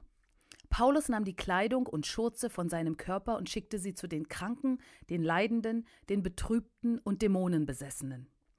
Wenn er sie von seinem Körper nahm, wie die Bibel es sagt, dann muss er sie auch auf seinem Körper gehabt haben. Wenn du unter der Salbung des Heiligen Geistes predigst, durchdringt es alles, was du anhast. Nicht die Kleidung heilt. Wenn das der Fall wäre, dann würdest du nicht krank sein. Es ist das, was hinter dieser Kleidung ist, der Glaube dieser Person, der die Heilung hervorbringt. Eines Abends in Philadelphia kam eine kleine Frau zu mir und gab mir etwas Kandiszucker zum Tragen. Wenn du mich ansiehst, weißt du, dass ich Candice liebe. Ich nahm ihn und bedankte mich bei ihr. Aber sie sagte, er ist nicht für dich. Nun, du hast ihn mir doch gerade gegeben. Sie erwiderte, ich möchte, dass du ihn bei dir trägst. Ich sagte, hier, Mädchen, ich trage keinen Candice mit mir herum. Ich esse ihn. Welches Problem hast du? Sie sagte, Bruder Schambach, du wirst diesen Kandis bei dir tragen, während du predigst. Ist dir jemals eine sture Frau begegnet? Es gibt viele Frauen, die niemals ein Nein als Antwort stehen lassen. Sie drücken es durch und bekommen das, was Gott ihnen versprochen hat. Diese Frau war eine von ihnen. Sie sprach, du wirst diesen Kandis bei dir tragen. Ich erwiderte, nein, das werde ich nicht, Frau. Was ist los mit dir? Andere Prediger reden schon über mich, weil ich Kleidungsstücke trage. Wenn sie herausfinden, dass ich auch noch Candice mit mir herumtrage, ist mein Name ruiniert. Sie sagte, Bruder ruiniert, du wirst diesen Candice tragen. Das nenne ich Ausdauer. Ich sagte, ich werde ihn nicht tragen. Ich zog mich aus dieser Sache zurück und fragte sie, warum nimmst du nicht ein Stück Stoff wie jeder andere auch? Ich werde dir eins geben. Nimm mein Taschentuch. Nein, ich will es nicht haben, erwiderte sie. Du wirst diesen Candice tragen. Ich habe bereits Stoffstücke von deinem Büro erhalten. Ich habe welche von Oral Roberts erhalten und von T.L. Osborne. Aber ich habe eine Schwester dort unten in der Nervenklinik. Seit 30 Jahren ist sie dort. Ich sandte ihr Stoffstücke, aber sie zensieren ihre Post und wissen, was es mit diesen Stoffen auf sich hat. Die Kleidung endet im Abfallkorb. Ich war gerade dort und sie haben mir gesagt, dass ich meiner Schwester Candice schicken darf. Du und ich werden jetzt dem Teufel eins geben. Wir werden ihn mit diesem Candice austreiben. Ich sah sie an und sagte, gib ihn mir. Ich steckte ihn in meine linke Hüfttasche und ging predigen. Am Ende der Versammlung gab ich ihn ihr zurück. Schicke ihn deiner Schwester, trug ich ihr auf. Sechs Monate später kam ich in diese Stadt zurück und predigte im Metropolitan Opernhaus. Ich nahm an jenem Abend das Opfer ein. Zwei Frauen kamen, und um ganz ehrlich mit dir zu sein, ich erinnerte mich nicht mehr an die Frau mit dem Kandis. Sie kam den Gang herunter, warf ihr Opfer in den Korb und sagte: Preis dem Herrn, Bruder Schambach. Ich sagte: Preis dem Herrn, Schwester.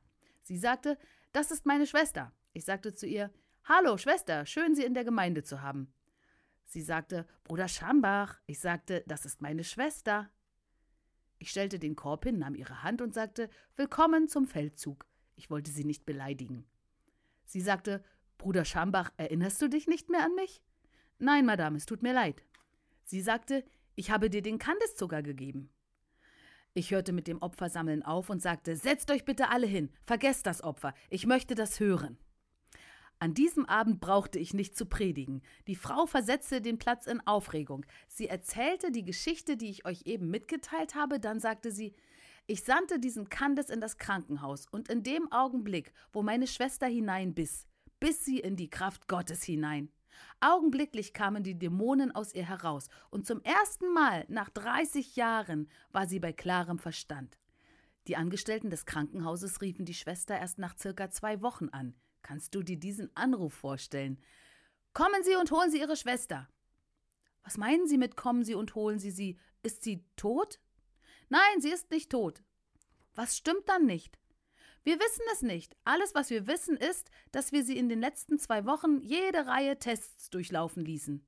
Wir riefen jeden Psychiater, jeden Psychologen, der je etwas mit ihrem Fall zu tun hatte. Zum ersten Mal nach 30 Jahren ist ihre Schwester bei normalem Verstand. Mein Gott, was für ein Wunder.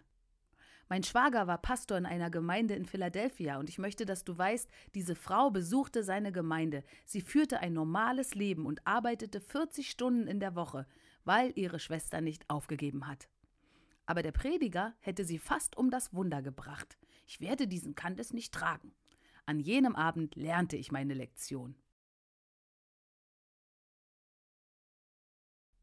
Kapitel 19 Der Tod eines rebellischen Jugendlichen als wir 1950 die Bibelschule beendeten, waren meine Frau und ich Pastoren einer Gemeinde in Glassport, Pennsylvania, einem Vorort von Pittsburgh. In dieser Gemeinde war ein junges Mädchen, das ihre Eltern verloren hatte. Sie hatte einen 16-jährigen Bruder, für den sie verantwortlich war. Ich fastete und betete für diesen Jungen. Ich hielt ganze Gebetsnächte ab. Ich habe wochenlang für ihn gefastet. Eines Abends kam er in die Gemeinde. Er trug einen Helm in seiner Hand, er gehörte einer schwarzen Lederjacken-Motorradgang an. Seine Schwester hatte ihn zum Mitkommen bewegt und ich war ermutigt. Ich sagte: Oh, Heiliger Geist, du musst ihn heute Abend retten. Wir hatten Sitzbänke für die Gemeinde anfertigen lassen, die an die Wand gestellt waren, sodass keiner herausgehen konnte. Ich hatte sie speziell anfertigen lassen. Ich gab an jenem Abend den Altarruf und Menschen kamen, um errettet zu werden. Aber dieser Junge blieb hinten sitzen, während ihm Tränen übers Gesicht liefen. Als ein Einladungslied gesungen wurde, ging ich nach hinten und durch die Reihe hindurch. Ich wusste, er konnte nicht weglaufen.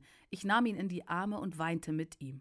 Ich sagte: Komm schon, Sohn. Ich habe für dich gebetet und gefastet. Heute ist dein Abend, Junge. Jesus möchte in dein Leben kommen. Er erwiderte: Nicht heute Abend, Prediger. Ich bin ein junger Mann. Mein ganzes Leben liegt noch vor mir. Ich bin erst sechzehn. Ich möchte erst wissen, wie es ist, wenn man dem Teufel dient, und danach werde ich kommen, aber nicht heute Abend. Ich wurde heftig. Mein Gott, was ist los mit dir? Wer denkst du, wer du eigentlich bist? Du weißt nicht einmal, ob du morgen noch lebst. Und es ist mir egal, wie alt du bist. Ich legte meinen Arm um ihn. Er weinte. Der Heilige Geist erweichte sein Herz, aber er lehnte Gott ab. Nach zwanzig Minuten entzog er sich meinem Griff. Nicht heute Abend, Prediger, ein anderes Mal. Er ging hinaus. Um 3.30 Uhr morgens riss mich ein Anruf aus dem Bett. Es war die Schwester jenes jungen Mannes. Sie weinte. Bruder Schambach, können Sie die Beerdigung meines Bruders machen?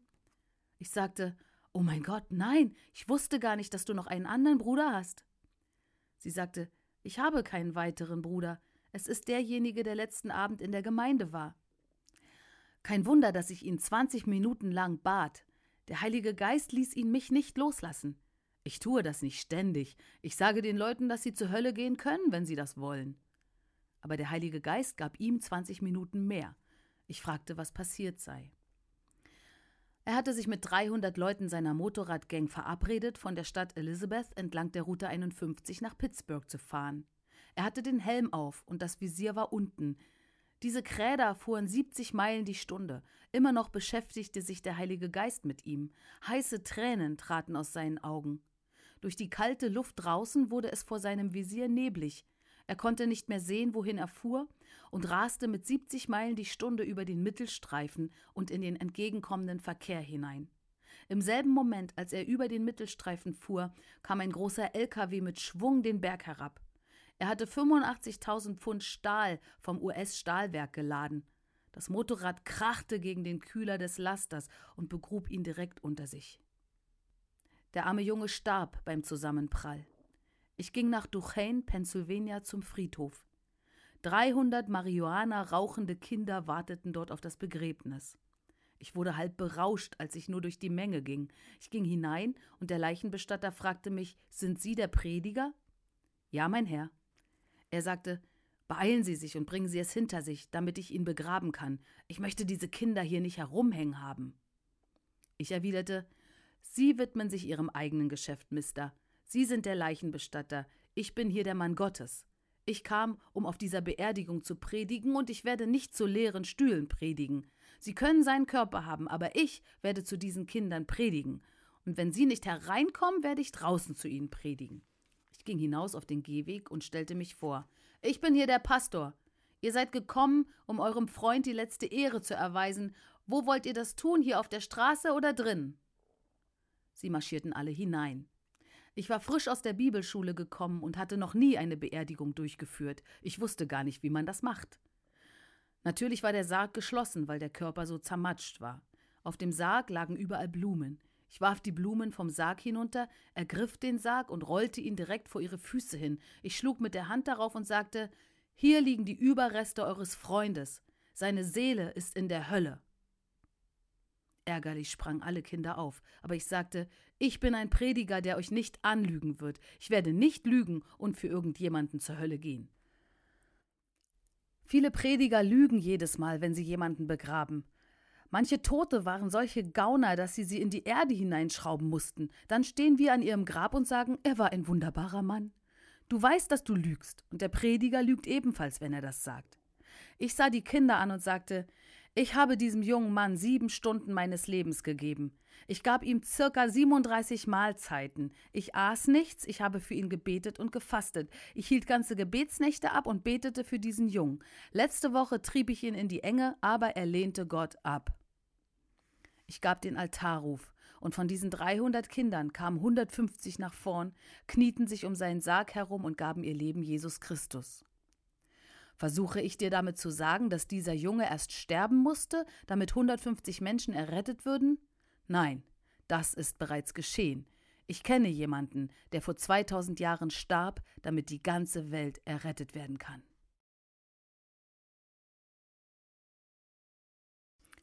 Kapitel 20 der Mietverzugsblues. Eines Abends kam in einer Versammlung eine Frau den Mittelgang des großen Saales entlang. Tränen strömten ihre Wangen herab. Sie hielt ein langes Blatt Papier in der Hand. 1500 bis 2000 Menschen waren anwesend und jeder war gesegnet, nur sie nicht. Sie weinte verzweifelt und war so tief betrübt, dass es sich auf die ganze Versammlung übertrug. Sie sagte: Bruder Schambach, Sie wollen mich aus meinem Haus treiben. Ich habe vier Monate keine Miete bezahlt. Sie hielt das Papier hoch. Das ist der Räumungsbefehl. Morgen um zehn werden Sie mich vor die Tür setzen. Ich sprang vom Podium herab und sagte Frau, der Teufel ist ein Lügner. Sie werden dich nicht auf die Straße setzen. Du bist ein Kind Gottes. Sie fragte Und was ist mit diesem Papier hier? Ich nahm es, zerriss es und warf es unter das Podium. Das ist dein Problem. Du siehst dir dieses Ding an. Wenn du es weiterhin ansiehst, wirst du überhaupt keinen Glauben mehr haben. Du musst anfangen, diese Bibel hier anzusehen. Mein Gott wird allen deinen Nöten nach dem Reichtum seiner Herrlichkeit in Christus Jesus begegnen. Kranke werden nicht geheilt, weil sie zu beschäftigt damit sind, ihre Gebrechen anzusehen. Je mehr sie sie ansehen, umso schlechter fühlen sie sich. Aber wir müssen unsere Augen auf das Wort gerichtet halten. Ich tat mein Bestes, um den Glauben der Frau zu ermutigen. Sie weinte heftig. Sie sprach Bruder Schambach, meine blinde Mutter lebt mit mir zusammen, und alles, was ich sehen kann, ist meine blinde Mutter, wie sie auf der Treppe sitzt. Ich sagte, sei still, du gehst mir auf die Nerven. Ich schätze, darum bin ich nicht mehr länger Pastor. Der Teufel wird dich nicht auf die Straße setzen. Setz dich jetzt in die erste Reihe und höre meiner Predigt zu. Ich hatte noch nie so viel Angst in einem Menschen gesehen. Ich hatte eine Predigt vorbereitet, aber ich benutzte sie nicht. Ich ließ all diese Leute allein, sprang zu ihr herunter und predigte der Frau eine ganze Stunde lang. Sie brauchte es. Ich nahm nicht einmal das Opfer ein, ehe ich nicht mit dem Predigen fertig war. Dann ging ich direkt zu ihr hin und sagte, jetzt ist es Zeit für das Opfer. Sie wurde fast ohnmächtig. Sie sah mich an und fragte, Erinnerst du dich nicht mehr an mich? Ich brauche selbst Geld. Ich sagte, ich weiß, wo ist dein Scheckheft? Sie erwiderte, aber ich brauche. Ich wusste, dass sie Geld brauchte. Ich bin ein guter Zuhörer. Sie hatte mir erzählt, dass sie vier Monate keine Miete bezahlt hatte, und sie sagte noch, ich gab dem Mann 50 Dollar, aber er warf sie mir zurück, weil es nicht annähernd genug war. Ich hatte auch diesen Teil gehört. Ich wusste, dass sie 50 Dollar besaß. Ich fragte, wo ist deine Geldbörse? Sie erwiderte, Mama hat sie. Ihre blinde Mutter war ebenfalls in der Versammlung. Ich sagte, hole sie du wirst Gott etwas geben. Sie wurde zornig auf mich. Du weißt, wenn Leute auf dich zornig werden. Aber ich blieb nett, weil ich wusste, dass sie wieder fröhlich werden würde. Ich brachte sie in ihre Befreiung hinein, aber sie wusste es noch nicht. Ich sagte, Mama, wir haben nicht viel Zeit. Es ist bereits 22 Uhr abends. Um 10 Uhr morgens wollen sie dich rauswerfen. Du tust, was ich dir gesagt habe, Frau. Ich hätte ihre Miete auch aus der Gemeindekasse bezahlen können, aber dann hätte sie es Gott geschuldet, weil das Gottesgeld war. Ich dachte, Warum lässt du nicht einfach deinen Glauben arbeiten? damit sie gesegnet wird. Wenn Gott sie segnet, muss sie den Zehnten davon abgeben und wir alle werden davon gesegnet. So arbeitet Gott. Die Frau stand verärgert auf, ging nach hinten und holte ihre Geldbörse. Ich sah sie kommen und wandte ihr den Rücken zu, als ich den Eimer hielt. Ich wusste nicht, ob sie mich mit der Börse schlagen würde. Ich wollte nicht einmal sehen, was sie hineinwarf. Aber ich hatte sie zum Geben herausgefordert und sie gab. Als dann die Zeit zum Beten kam, sagte ich, ich möchte, dass deine Mama die Erste in der Reihe ist. Ihre blinde Mutter war wirklich die Erste. Ich sprach zu der Frau, stell dich hinter sie. Dann rief ich zur Gebetsreihe auf. An diesem Abend muss ich 500 bis 600 Menschen die Hände aufgelegt haben. Ich legte der blinden Frau die Hände auf und schalt den blinden Geist. Ihre Augen öffneten sich nicht sofort. Manchmal tut Gott es augenblicklich, sofort, sogleich, aber manchmal ist es auch eine allmähliche Angelegenheit. In meinem Geist wusste ich jedoch, dass Gott die blinde Frau geheilt hatte. Ich sagte zu ihr Mutter, wirst du tun, was ich dir sage? Sie erwiderte Ich werde alles tun, was du sagst. Was für ein Unterschied zwischen ihr und ihrer Tochter. Ich sagte Mama, ich möchte, dass du heute Abend nach Hause gehst und nichts weiter sagst als Danke, Jesus, dass du mir volles Augenlicht gibst. Halte an, ihm zu danken, bis du zu Bett gehst, und du wirst mit vollkommenem Augenlicht wieder aufwachen. Sie sagte, ich werde es tun. Sie ging hinunter und sagte, Teufel, du bist ein Lügner. Ich bin nicht länger blind. Ich danke Jesus für gesunde Augen. Ich sagte, mach weiter so, Mama, bis du zu Hause bist. Dann kam die Frau mit dem Räumungsbefehl. Ich legte ihr die Hände auf und betete ein ganz einfaches Gebet. Ich sagte, Herr, ich weiß nicht, wie du das tun wirst. Ich weiß auch nicht, wie er Menschen heilt. Alles, was ich weiß, ist, dass er es tut. Aber ich betete, ich bitte dich, ein Wunder zu vollbringen und die Schulden dieser Frau zu bezahlen. Dann sprach ich zu der Frau, sieh mich an. Im Namen Jesu befehle ich dir, nach Hause zu gehen und deine Taschen wieder auszupacken. Sie fragte, woher weißt du, dass ich Taschen gepackt habe? Ich sagte, so wie du sprichst, bin ich überrascht, dass du noch nicht ausgezogen bist. Sie erwiderte, die Hälfte davon befindet sich im Haus meines Bruders. Dann hol es zurück, antwortete ich, du wirst nirgendwo hingehen. Das war Sonntagabend. Am Montagabend machte ich mich zum Predigen bereit, als die Hintertür der Gemeinde aufflog. Diese Frau ging nicht herein, sie flog herein, knapp zwei Meter in der Luft. In meinem ganzen Leben habe ich keinen solchen Fanatiker gesehen. Sie war auf der Hälfte des Ganges, als ich sie aufhielt. Erinnerst du dich nicht an mich? fragte sie. Ich sagte, ich weiß, wer du bist, aber ich werde mir nicht diese Gelegenheit für meine Predigt entgehen lassen. Ich möchte dir eine Frage stellen, Mädchen. Warum bist du letzten Abend nicht so in die Gemeinde gekommen? Wir lassen zu, dass unsere Probleme uns überwältigen. Ich sagte, so wie du heute Abend in dieses Gebäude gekommen bist, solltest du immer in die Gemeinde kommen, ganz egal, welche Probleme du gerade hast. Du betrittst seine Vorhöfe mit Lobpreis und gehst in seine Tore mit Danksagung ein. Alles, was Odem hat, lobe den Herrn. Wenn ich dich nur ansehe, weiß ich, dass Gott etwas für dich getan hat. Komm nach vorne, Mädchen. Sie sagte, an diesem Morgen wachte ich durch den Duft von frischem Kaffee, gebratenen Schinken und selbstgebackenen Keksen im Ofen auf. Ich setzte mich aufrecht ins Bett und sog den Frühstücksduft ein. Ich sah hinüber zum Bett meiner blinden Mutter, aber es war leer. Schnell warf ich mir einen Mantel über und rannte in die Küche. Dort bereitete meine Mutter gerade das Frühstück zu. Sie war 16 Jahre lang blind gewesen, Bruder. Sie fragte: Mama, was machst du da? Ihre Mutter erwiderte: Bruder Schambach sagte, dass ich an diesem Morgen sehend aufwachen würde, und der Mann Gottes hatte recht. Du hast mir all die Jahre das Frühstück angerichtet. Ich dachte, ich gebe dir jetzt das beste Frühstück, das du je gehabt hast, Tochter. Die Tochter sagte, wir haben nicht gefrühstückt. Wir hatten um acht Uhr morgens in der Küche Gemeindestunde. Um zehn sollte der Beauftragte kommen. Ich sah auf und sagte, oh Gott, wenn du Mamas Augen öffnen kannst, dann kannst du auch die Miete bezahlen. Lass dir Zeit, du hast noch zwei Stunden. Das nenne ich Glauben. Ich weiß nicht, ob ich das hätte sagen können, wenn nur noch zwei Stunden Zeit sind. Aber weißt du, wenn Gott für dich persönlich etwas tut, kannst du ihm auch für die nächste Hürde glauben. Um 8.30 Uhr kam der Postbote. Sie dachte, vielleicht macht es Gott auf diesem Weg. Sie ging hinunter. Sie hatte sechs Briefe erhalten, die sie alle öffnete. Du weißt, wie man Briefe öffnet, wenn man Geld erwartet. Aber es war kein Geld darin, stattdessen hatte sie Rechnungen erhalten. Das ist einfach der Teufel, nicht wahr? Jetzt, da sie ihren Glauben zusammengenommen hatte und Gott für Geld vertraute, erhielt sie vier Rechnungen. Sie legte diese einfach auf den Tisch und sagte Herr, wenn du die Miete bezahlst, dann schließe die vier Rechnungen gleich noch mit ein. Neun Uhr. Das Telefon klingelte. Eine Frau rief an, an deren Namen sie sich nicht einmal erinnern konnte. Du solltest dich an mich erinnern, sprach die Frau. Vor 14 oder 15 Jahren hast du mir Geld geliehen. Ja, jetzt erinnere ich mich an dich. Sie hatte aber nie gedacht, dass sie das Geld zurückbekommen würde. Die Frau sagte Liebling, ich weiß, du hast gedacht, ich würde es dir nie zurückzahlen, aber letzten Abend hat mich etwas ergriffen.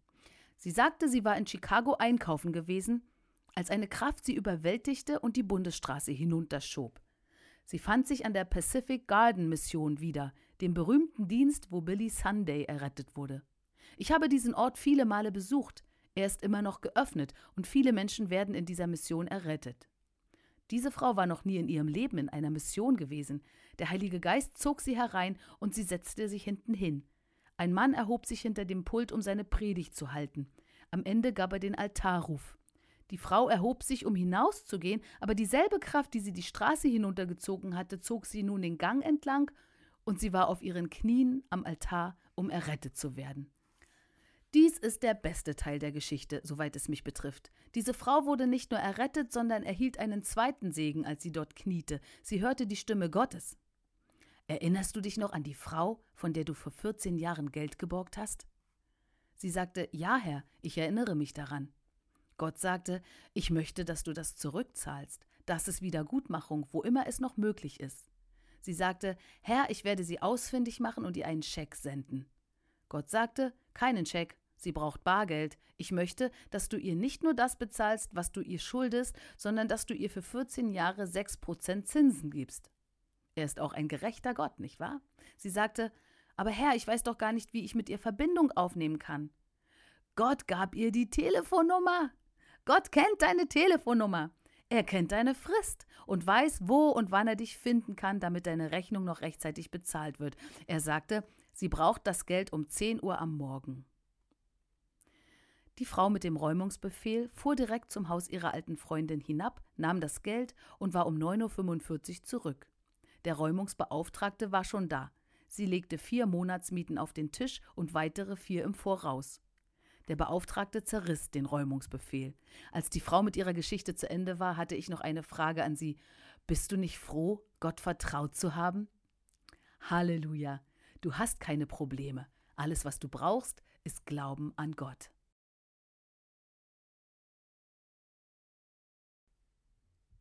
Kapitel 21 das Wunder mit dem Sauerstoffbehälter. Ein 17-jähriges Mädchen in New York lag mit Tuberkulose im Sterben. Ein Lungenflügel war zusammengebrochen, der andere funktionierte nur noch zur Hälfte. Sie lag in einem Sauerstoffzelt. Sie war ein Nazarener-Mädchen. Diese Nazarener lieben Gott. Sie sind errettet, geheiligt und sie predigen Heiligung. Verwandte von mir sind Nazarener. Jesus war ein Nazarener. Aber die Nazarener-Leute jenes Mädchens glaubten nicht an göttliche Heilung. Göttliche Heilung macht uns natürlich nicht zu Christen, das Blut macht uns zu Christen. Ob du nun an Heilung glaubst oder nicht, wir sind immer noch verwandt miteinander, wenn wir im Blut Jesu gewaschen sind. Du bist mein Bruder, ob dir das nun gefällt oder nicht. Darum höre auf, mich zu bekämpfen. Lass uns zusammen den Teufel bekämpfen. Das ist meine Einstellung. Dieses junge Mädchen lag im Sterben. Ihr Arzt war Christ und er sagte ihr gerade heraus Du wirst sterben, wir können nichts tun. Die Tuberkulose hat sich festgesetzt und eine Lunge ist bereits weg, die andere ist nur noch zur Hälfte da. Ich werde dich nach Hause schicken, damit du deine verbleibenden Tage bei deiner Familie verbringen kannst. Sie atmete reinen Sauerstoff ein. Sie lag in einem Sauerstoffzelt und wartete auf den Tod.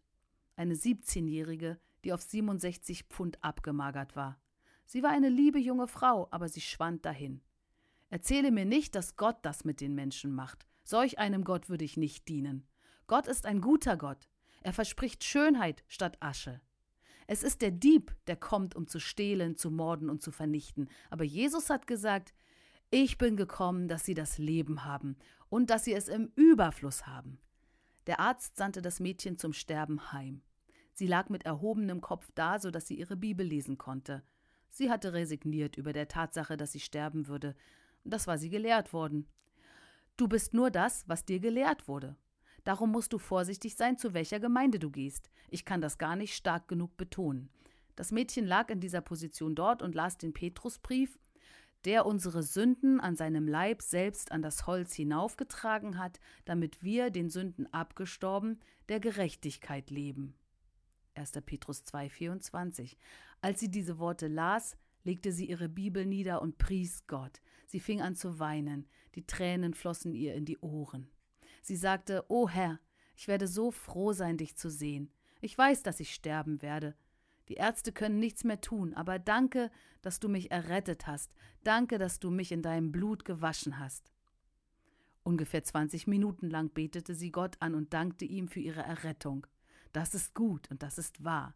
Nachdem sie fertig war, nahm sie wieder ihre Bibel und las die Verse noch einmal. Der unsere Sünden an seinem Leib selbst an das Holz hinaufgetragen hat, damit wir, den Sünden abgestorben, der Gerechtigkeit leben aber dieses Mal hörte sie dort nicht auf, sondern las weiter, durch dessen Striemen ihr geheilt worden seid. Diese Worte leuchteten wie ein Neonschild auf. Sie sagte, Oh mein Gott, sieh, was ich gefunden habe. Es war kein Prediger da, der ihr predigte. Niemand war da, außer dem Wort. Sie sagte, Herr, ich habe dich eben für den ersten Teil gepriesen. Jetzt werde ich dich für den zweiten Teil preisen. Du hast mich bereits geheilt. Jesus, es tut mir leid, aber ich werde dich jetzt noch nicht sehen. Ich habe geplant, noch etwas länger hier zu bleiben. Ist das nicht ein wunderbarer Glaube? Halleluja! Ich werde nicht wie geplant kommen, sagte sie, ich habe mich anders entschieden, weil ich gerade eine Wahrheit entdeckt habe, und die Wahrheit wird uns freisetzen. Sie fing an, Gott für vollkommene Heilung zu preisen. Sie setzte nicht sofort Gewicht an, sie wog immer noch 67 Pfund. Sie öffnete das Sauerstoffzelt und rief nach ihrer Mutter Mama, komm schnell. Die Mutter dachte, dass ihre Tochter an diesem Tag sterben würde. Sie kam stolpernd die Treppe hoch. Was ist, Kind? Was ist? Oh Mama, schau, was ich gefunden habe. Lies das. Ihre Mutter murmelte die Worte vor sich hin und sagte dann Ich habe es gelesen, leg dich jetzt wieder hin. Die Tochter sagte Oh, du hast es nicht richtig gelesen. Willst du es nicht lesen? Mama, hier steht, dass ich geheilt bin. Vor 2000 Jahren hat Jesus mich geheilt. Ist es nicht seltsam? wie manche Leute das lesen können und nichts daraus erhalten? Die Mutter sah das Mädchen an und fing an zu weinen. Was ist, Mama? Warum weinst du? Der Arzt sagte mir, dass du deinen Verstand verlieren wirst, wenn du stirbst. Ist das nicht seltsam, dass Menschen denken, du verlierst deinen Verstand, wenn du Gott vertrauen willst? Aber wenn du bereit bist zu sterben, dann bist du normal. Es ist ganz in Ordnung, religiös zu werden, aber du musst ja nicht gleich zu weit gehen. Sei kein Fanatiker. Du musst das nicht glauben. Die Mutter deckte ihr den Rücken zu, aber das Mädchen sagte Mama, ich werde nicht sterben. Geh hinunter und mache mir Frühstück. Ich hätte gern Schinken und Eier, Orangensaft, Weizentoast und Kaffee. Die Mutter sagte Jetzt weiß ich, dass du den Verstand verloren hast. Seit zehn Monaten hast du nichts mehr gegessen. Sie erwiderte Ich habe auch seit zehn Monaten keine so starke Wahrheit gehört. Geh hinunter und mach mir Frühstück. Ich werde aufstehen. Die Mutter deckte sie zu und schlich sich aus dem Raum. Sobald sie die Tür geschlossen hatte, öffnete das Mädchen das Sauerstoffzelt. Sie zog ihre mageren Beine über die Bettkante und humpelte zu ihrem Kleiderschrank. Sie nahm nicht sofort zu und hatte auch nicht sofort Kraft. Sie nahm eines der Kleider heraus, das sie getragen hatte, als sie noch 120 Pfund gewogen hatte. Es sah jetzt wie ein Mantel an ihr aus. Sie zog Pantoffeln an und begann die Treppe hinunterzugehen. Sie ging zur Küche, öffnete die Tür und fragte: Sind meine Eier und mein Schinken fertig? Sie setzte sich zum Frühstück hin und sagte Herr, segne dieses Essen an meinem neuen Körper, ich werde nicht sterben, sondern leben. Am nächsten Tag ging sie zu ihrem Arzt. Das Röntgenbild zeigte zwei neue Lungen und kein Anzeichen von Tuberkulose. Dieses Mädchen in New York lebt immer noch. Sie hat geheiratet, vier Kinder zur Welt gebracht und ist gesund, weil sie eine Wahrheit gehört hat. Leute sagen, meine Gemeinde glaubt das nicht. Aber ihre hat es auch nicht geglaubt, selbst ihre Mutter wollte es nicht glauben. Du brauchst niemanden, du brauchst nur das Wort Gottes. Stehe auf dem Wort. Halleluja.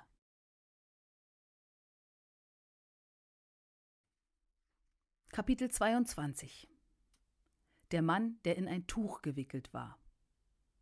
Ich predigte in Houston, Texas, als eine Frau mit einem Tuch auf ihrer Schulter in die Versammlung kam. Ich fragte mich, was sie wohl in diesem Tuch hat. Es dauerte nicht lange, bis ich das herausfand, weil sie den Mittelgang entlang kam und es mir vor die Füße legte. Ich predigte und sie brachte meinen Gottesdienst durcheinander. Sie legte das Tuch nieder, und als sie es öffnete, lag ein Mann darin. Ihr Mann, der nur noch 58 Pfund wog. Er hatte einst 100 Kilo gewogen, aber jetzt sah er wie ein menschliches Skelett aus. Der Geruch seiner Krankheit warf mich fast um. Ich wusste, es war Krebs. Die Frau sah mich an und sagte: Ich brauchte den ganzen Abend, um hierher zu kommen, Prediger. Tue jetzt, wozu Gott dich berufen hat. Heile diesen Mann. Bei solch einer Gelegenheit findest du heraus, ob du gerufen und gesandt bist oder ob du einfach nur gegangen bist. Glaubst du, Gott wird solchen Glauben enttäuschen? Ich legte keine Hände auf. Die Bibel sagt, dass wir nicht zu schnell Hände auflegen sollen. Ich wollte erst einiges über diesen Kerl herausfinden. Die Frau sagte, ich komme aus New Orleans. Gestern hat mir der Arzt gesagt, dass mein Mann nur noch 72 Stunden leben wird. Ein Tag ist bereits vergangen. Es bleiben noch 48 Stunden. Als der Arzt mir die Neuigkeit erzählte, sagte ich ihm, dass ich meinen Mann nach Houston bringen würde. Er sagte mir, es hätte keinen Sinn, ihn dorthin zu bringen. Er dachte, ich würde ihn zu Krebsspezialisten bringen, und er sagte, sie würden mir das Gleiche sagen, mein Mann würde sterben. Ich habe einfach zum Arzt gesagt, das glauben Sie. Das ist die Wahrheit über Glauben, nicht wahr? Manchmal musst du alleine stehen. Der Arzt sagte ihr, er würde ihr nicht erlauben, den Patienten mitzunehmen, aber sie sprach, er ist mein Mann und ich melde ihn ab. Solch eine Frau sollte man haben. Die meisten Frauen würden versuchen, diesen alten Kerl loszuwerden, aber sie sagte, er ist mein Mann, ich werde ihn nicht dem Teufel überlassen. Der Arzt sagte, die Spezialisten werden Ihnen die gleiche Diagnose stellen wie ich. Sie erwiderte, ich bringe ihn zu keinem Spezialisten, ich bringe ihn zum Mann Gottes. Zu wem? Zu einem Mann Gottes. Er sagte, ich glaube nicht an so etwas. Sie antwortete, das müssen Sie auch nicht. Er ist mein Mann und ich glaube es, und darauf kommt es an. Lass jeden Menschen und jeden Teufel ein Lügner sein, aber lass Gott wahrhaftig sein. Wenn er etwas gesagt hat, wird er es auch tun. Und wenn er es gesprochen hat, wird er es auch zustande bringen. Sie sagte, ich melde ihn ab. Der Arzt sagte, dann werde ich seine Kleider verstecken. Sie erwiderte, ich werde das Laken stehlen. Ich sah das Laken an. Der Name des Krankenhauses stand darauf. Sie hatte es tatsächlich gestohlen. Glaube gibt niemals auf. Glaube wird immer einen Weg finden. Glaube geht weiter. Der Glaube nimmt die Antwort von Gott. Glaube sitzt nie auf einem Kirchenstuhl. Glaube tritt auf das Wasser hinaus. Glaube tritt auf das Wort hinaus. Glaube spricht, ja Herr, ich werde die Antwort erhalten. Gott kann nicht lügen. Ich glaube, was er gesagt hat. Sie sprach, Bruder Schambach, lass uns jetzt aufhören mit Reden. Leg ihm die Hände auf. Ich konnte es nicht aushalten, ihn anzusehen, weil der Gestank mir direkt ins Gesicht wehte. Ich musste mein Gesicht abwenden, aber ich berührte ihn und sagte: Du fauler Teufel! Ich verfluche dich bis zur Wurzel in dem Namen Jesus, und ich befehle dir zu sterben und den Körper dieses Mannes zu verlassen. Dieser Mann war erst in seinen späten Vierzigern. Viele Menschen leben ihr Leben nicht aus. Der Teufel bringt sie um. Der Dieb kommt, um zu stehlen, zu morden und zu vernichten. Ich konnte die Markierungen des Teufels an seinem Körper sehen, aber ich weigerte mich, ihn dem Teufel zu überlassen. Ich sagte, in dem Namen Jesus, ich drehe den Spieß um. Ich warf das Tuch auf ihn und sagte, bringt ihn hinaus, er ist gesund. Er stand nicht auf und ging umher. Er wog 58 Pfund, nur Haut und Knochen. Er sah wie ein menschliches Skelett aus. Die Frau nahm ihn auf, warf ihn sich über ihre Schulter, ging hinaus und blieb nicht einmal bis zum Opfer. Auf halbem Wege wandte sie sich um und sagte Auf Wiedersehen, Bruder Schambach. Ich sehe dich in New Orleans. Sechs Monate später stellten wir unser Zelt in New Orleans auf. Am Eröffnungsabend kommt ein 1,85 Meter großer, 100 Kilogramm schwerer Mann in einem neuen blauen Anzug herein. Ich wusste nicht, wer er war. Er ging auf die Rampe und ich wunderte mich, warum meine Leute das zuließen. Der Heilige Geist muss sie auf ihrem Platz erstarrt haben. Wir lassen sonst niemanden auf das Podium. Plötzlich ergriff mich dieser Kerl und hob mich hoch. Ich sagte, lass mich runter. Er sprach, ich bin der Mann, der im Tuch lag. Ich sagte, hebe mich nochmal hoch und lass uns tanzen. Ist das nicht wunderbar? Sechs Monate später hatte er sein normales Gewicht zurück. Er wusste nicht einmal, dass seine Frau ihn nach Houston gebracht hatte. Er lag im Sterben. Er hatte noch 48 Stunden zu leben aber als sie ihn zum Arzt zurückbrachte, untersuchten sie ihn und konnten keine Spur von Krebs mehr finden. Als ich zu diesem Krebs sprach, sprach ich Auferstehungsleben in seinen Körper hinein. Ich sprach zu diesem Berg, ich sprach im Glauben, und ich glaubte Gott, dass er es tun würde. Ich rief es als getan. Wenn Gott sagt, dass er ein Heiler ist, dann hatte ich ein Recht, ihn gut zu verkünden. Sprich es in dem Namen Jesus in Existenz. Wir kämpfen nicht gegen Fleisch und Blut, sondern gegen Kräfte, böse Geister an hohen Orten, gegen Fürstentümer. Einer von uns kann tausend jagen und zwei können zehntausend in die Flucht schlagen. Warum?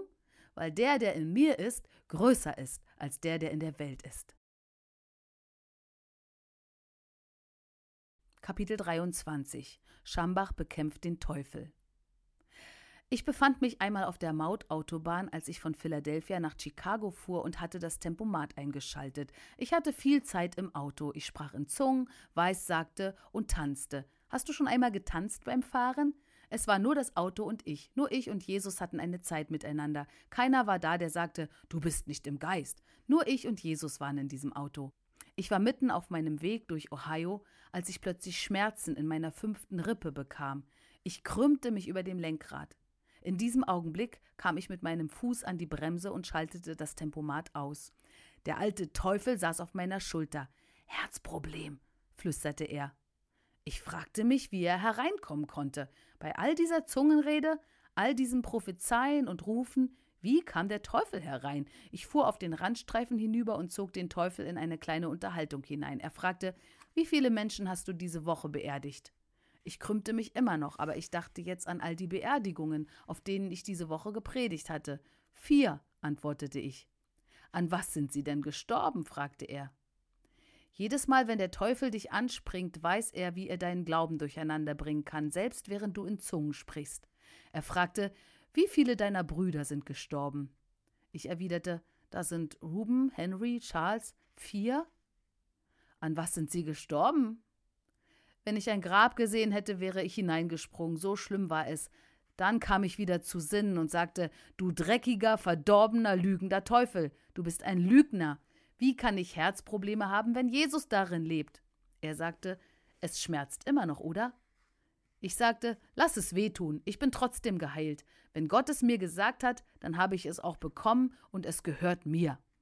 Ich zog den Schlüssel aus dem Zündschloss, schloss das Auto ab und sagte, Teufel, warte hier, ich komme zurück. Wenn ich Herzprobleme habe, dann werde ich dich nicht wiedersehen. Ich werde diese Autobahn entlang rennen und so lange joggen, bis ich meinen zweiten Auftrieb erhalte. Ich rannte los, bis ich ihn bekam. Als ich zurückkam, glaube ich, hätte ich Mohammed Ali weggefegt, wenn ich ihn gesehen hätte. So fühlte ich mich. Als ich wieder ins Auto stieg, konnte ich den Teufel nirgendwo mehr finden. Ich fragte, wo bist du, Teufel? Wo bist du? Ich möchte dich wissen lassen, dass ich geheilt bin. Aber er war fort. Nur Jesus war noch da. Jesus, der um meiner Missetat willen verwundet und um meiner Sünde willen zerschlagen wurde. Die Strafe liegt auf ihm, auf das ich Frieden hätte, und durch seine Wunden bin ich geheilt. Kapitel 24 Spucke mir in die Augen. Eine kleine schwarze Frau war seit 38 Jahren vollkommen blind. Ich war in New York City und ließ die Gebetsreihe sich aufstellen. Ich musste für ca. 500 Menschen beten und die Ordner brachten sie als Erste herauf. Nachdem ich gebetet hatte, sagte ich, ich glaube, dass Gott es getan hat. Mama, du bist geheilt. Sie sagte, nein, das bin ich nicht. Ich legte meinen Arm um sie und versuchte sie zum Laufen zu bewegen, aber sie stemmte sich einfach ein. Sie sagte, ich werde nirgendwo hingehen. Du hast nicht getan, was Gott mir gesagt hat. Ich erwiderte, Mutter, nimm es im Glauben. Sie sagte, nein. Frauen können halsstarrig sein. Sie blieb einfach dort stehen und sagte, Bruder Schambach, Gott hat mir gesagt, dass ich dir etwas sagen soll, und ich werde nicht eher gehen, bis du es getan hast. Ich sagte, in Ordnung, was hat er dir denn gesagt? Er trug mir auf, dir zu sagen, du sollst mir in die Augen spucken. Ich erwiderte, das werde ich nicht tun, das ist nicht normal, das ist nicht gesund, ich werde es nicht tun. Sie sagte, doch, du wirst es tun, weil ich nicht eher wieder gehen werde. Gott trug mir auf, dir das zu sagen. Sie bewegte sich nicht von der Stelle. Ich sagte, Mutter, ich werde das nicht tun. Ich werde dich nicht anspucken. Sie sagte, Bruder Schambach, ich bin es müde, blind zu sein. Jesus hat das Gleiche getan, um einen blinden Mann zu heilen. Bist du etwa besser als Jesus? Hm, sie wusste, wie man einen Kerl treffen kann. Ich erwiderte, Du willst es haben, so bekommst du es auch. Ich werde herausfinden, ob Gott wirklich zu dir gesprochen hat, Mädchen. Sie gab nicht auf. Dank sei Gott für Frauen, die nicht aufgeben. Lass kein Nein als eine Antwort stehen. Wenn du etwas in der Bibel findest, dann bleibe dabei. Sage, Teufel, du bist ein Lügner. Erinnere Gott und sage, Gott, schau, was du hier gesagt hast, du kannst nicht lügen. Wenn du es gesagt hast, dann gehört es mir auch. Ich werde meinen Namen auf den Rand dieser Seite schreiben, Herr, es gehört mir. Diese kleine Frau weigerte sich aufzugeben. Sie kannte die Stimme Gottes. Ich fing an zu weinen, aber ich tat, was Gott ihr gesagt hatte. Und in dem Augenblick, als ich es tat, traf sie die Kraft Gottes. Zum ersten Mal nach 38 Jahren konnten diese Augen wieder normal sehen. Sie rannte in jenem Gebäude herum. Gib nicht auf. Gib nicht auf. Was immer er dir sagt, das tue. Gott sucht nach Gehorsam.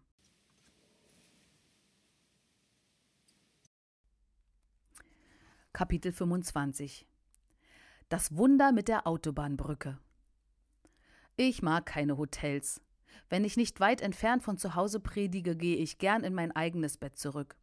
Wir wohnten in Valley Forge im Gebiet von Pennsylvania. Eines Abends fuhr ich nach einer Versammlung in New York zweieinhalb Stunden nach Hause zurück. Es war gegen Mitternacht, es regnete und das Tempomat war eingeschaltet. Mein CB-Funk war an. Mein Codename war Gute Nachrichten. Jeder auf Empfang möchte wissen, was diese gute Nachricht ist. So fange ich an zu predigen und dann finden sie heraus, was gute Nachrichten sind. In dieser Nacht überholte ich einen Sattelschlepper und der Fahrer fragte: Bist du das, Prediger? Ich sagte: Ja, ich bin's. Er erwiderte: Du kannst überholen, die Straße ist frei. Ich überholte sein Gespann. Es regnete in Strömen. Die Scheibenwischer waren an. Ich fuhr immer noch ungefähr 55 Meilen die Stunde. Ich weiß, dass das bei nasser Fahrbahn zu schnell ist, aber es war früh am Morgen und es gab wenig Verkehr. Plötzlich sah ich vor mir eine Frau in einem weißen Pullover in einem grünen Auto. Ich weiß nicht, was mit ihr passiert war, aber ihr Auto stand quer und blockierte beide Fahrbahnen. Ich war auf der Brücke. Es gab keinen Randstreifen. Da war ich nun, sah mit einem Auge im Rückspiegel den Sattelschlepper auf mich zukommen und hatte vor mir das Auto im Weg. Es gab keinen Ausweg. Es war eine unmögliche Situation. Bist du jemals in einer unmöglichen Situation gewesen? Dann hast du keine Zeit mehr, dich hinzuknien. Nur eines kannst du dann noch tun, nämlich laut Jesus rufen. Als ich es rief, kam ich mit meinem rechten Fuß auf die Bremse. Alle vier Räder blockierten und kamen ins Rutschen. Ich wusste, es gab keinen Ausweg. Ich hatte die Entfernung schon abgemessen. Zum zweiten Mal trat ich auf die Bremse und rief wieder Jesus. Jetzt griffen die Reifen, aber dieser LKW kam immer noch hinten auf mich zu. Ich fühlte mich wie ein Stück Käse auf einem Sandwich. Ich wusste, das Gefährt würde umkippen und Hackfleisch aus mir machen, wenn der Fahrer auf die Bremse ging. So schrie ich zum dritten Mal. Was schrie ich? Jesus! Liebst du nicht diesen Namen? Es liegt Kraft in diesem Namen. Ich sah in meinem Rückspiegel, der LKW hatte noch nicht einmal gebremst. Er kam immer noch auf mich zu. Plötzlich war er neben mir, fuhr an mir vorbei, am Auto vorbei, an der Brücke vorbei, ohne etwas berührt zu haben. Wie war das passiert? Binnen Sekunden kamen sechs weitere Sattelschlepper angerollt. Sie sahen die Situation, fuhren langsamer und hielten an. Sie schätzten es ab, sie kamen nicht vorbei. Nur einer kam durch, ganz knapp. Sie hatten alle dieselbe Größe, aber nur einer hatte die Nerven, sich durchzuquetschen. Unten auf der Straße hielt der Fahrer des ersten Lastwagens an und kam zurückgelaufen. Bist du der Prediger? fragte er. Ja. Er nahm bei diesem Regen seinen Hut ab und kratzte sich am Kopf. Er fragte, wie habe ich das gemacht? Ich erwiderte, du würdest es nicht glauben, wenn ich es dir erzählen würde. Er sagte, versuche es, Prediger. Ich sagte, als ich dich auf mich zukommen sah, wusste ich, dass du es nicht gesehen hast. Er erwiderte, ich habe das Auto nicht gesehen. Ich sah deine Bremslichter, als sie angingen. Danach sah ich das Auto, aber hätte ich gebremst, dann hätte ich dich erwischt. Ich sagte, Bruder, ich habe dreimal laut Jesus gerufen. Nur dazu blieb mir noch Zeit. Jesus hatte dort oben einen großen Brückenverbreiterer. Jesus ist dort, wo es unmöglich aussieht. Er wird dort einen Weg bahnen, wo es keinen Weg gibt. Wenn du drogensüchtig bist, wird er dich freisetzen. Bist du an Alkohol gebunden, wird er dich freisetzen. Wenn du die Taufe im Heiligen Geist brauchst, wird er dich mit Kraft füllen. Er ist der Weg.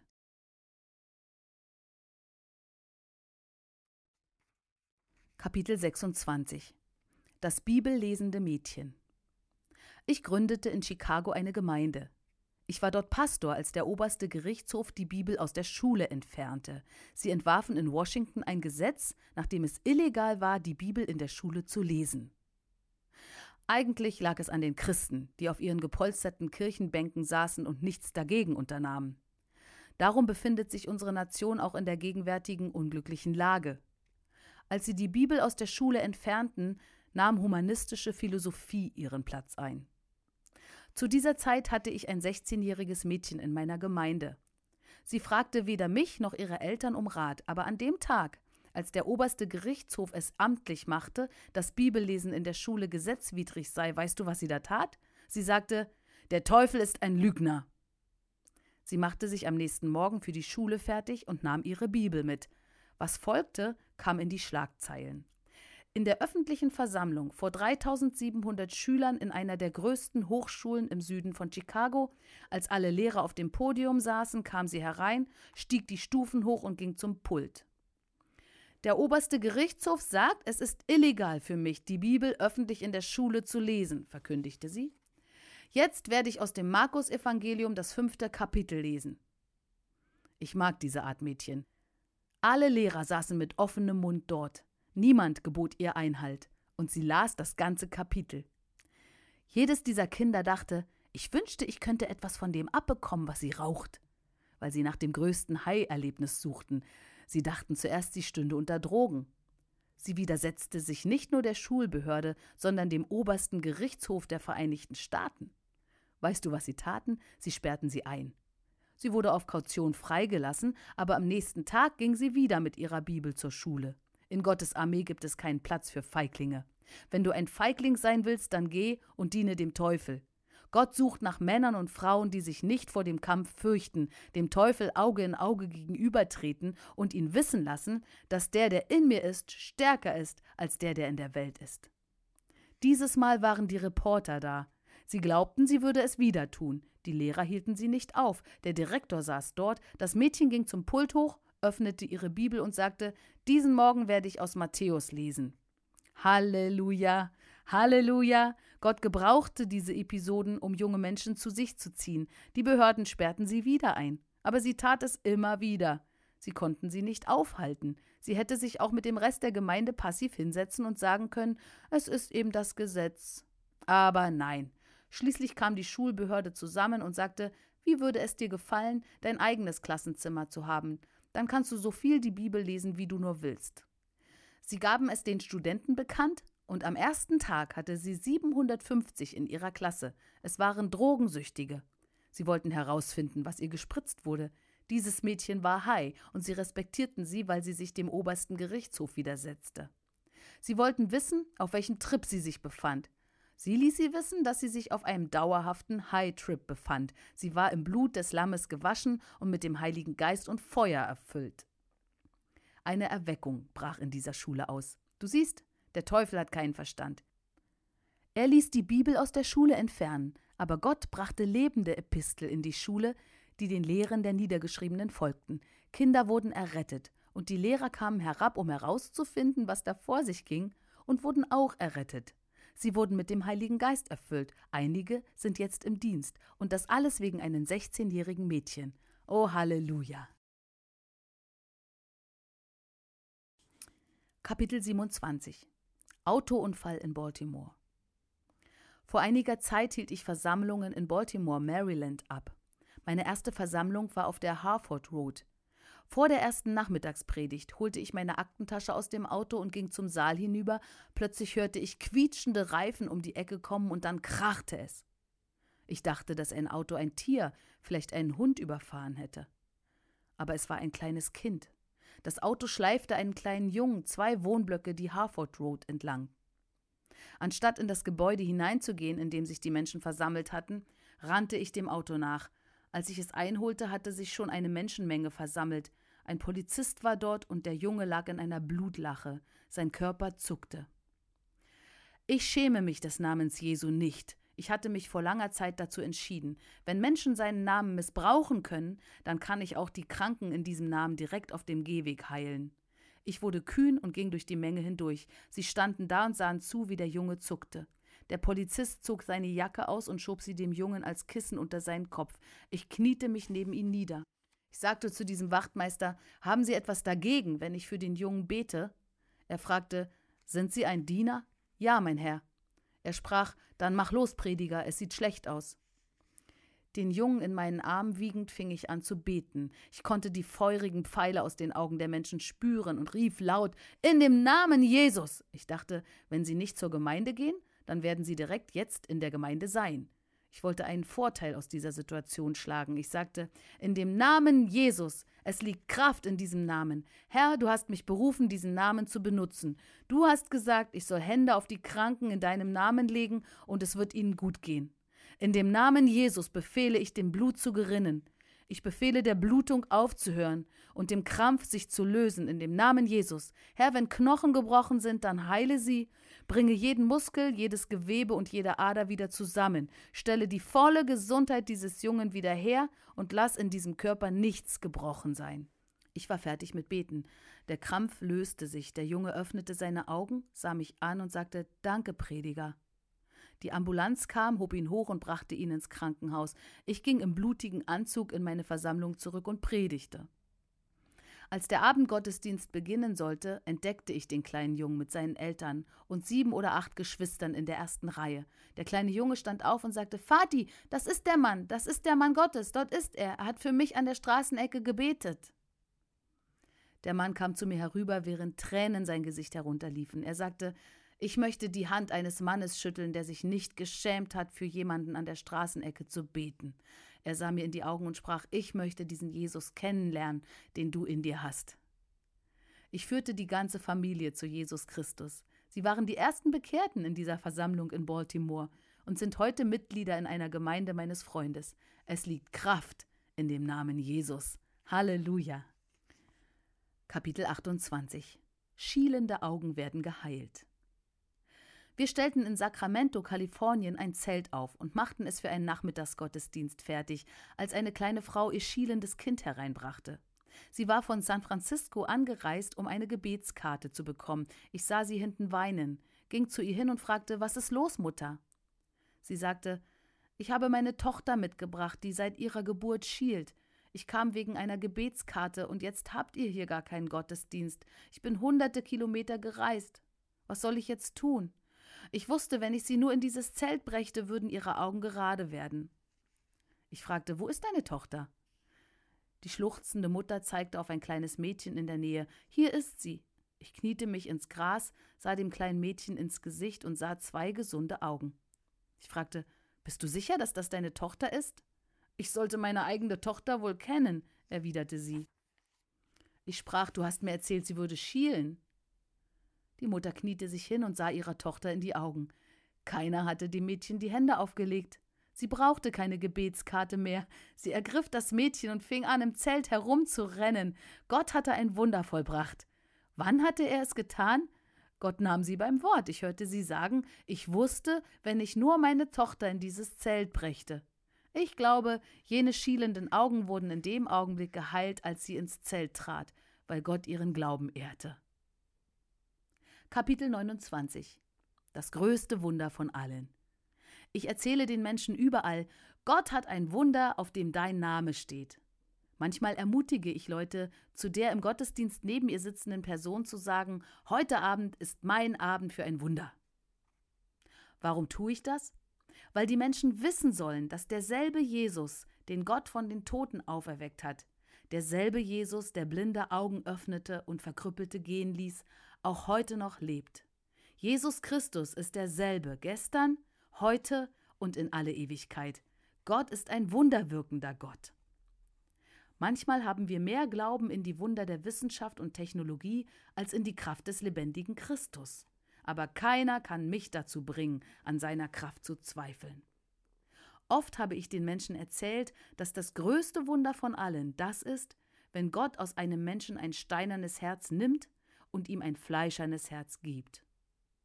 Ich werde nie vergessen, wie ich als junger Kerl vor Gott wegrannte. Ich war damit beschäftigt, nirgendwo hinzugehen. Eines Tages wurde ich durch die größte Neuigkeit, die ich je gehört hatte, in meinem Lauf aufgehalten, als ich gerade meinen Geschäften nachrannte. Plötzlich rief ein Straßenprediger, Bruder Anthony Wigner, durch einen Lautsprecher: He, Sünder! Ich hielt inne und dachte: Wer kennt mich hier?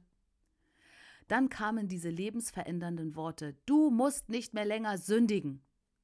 Da war ich nun, ein 17-jähriger Junge, der vor Gott wegrannte und hörte die Worte, die Freiheit von Schuld und von der Gebundenheit der Sünde brachten.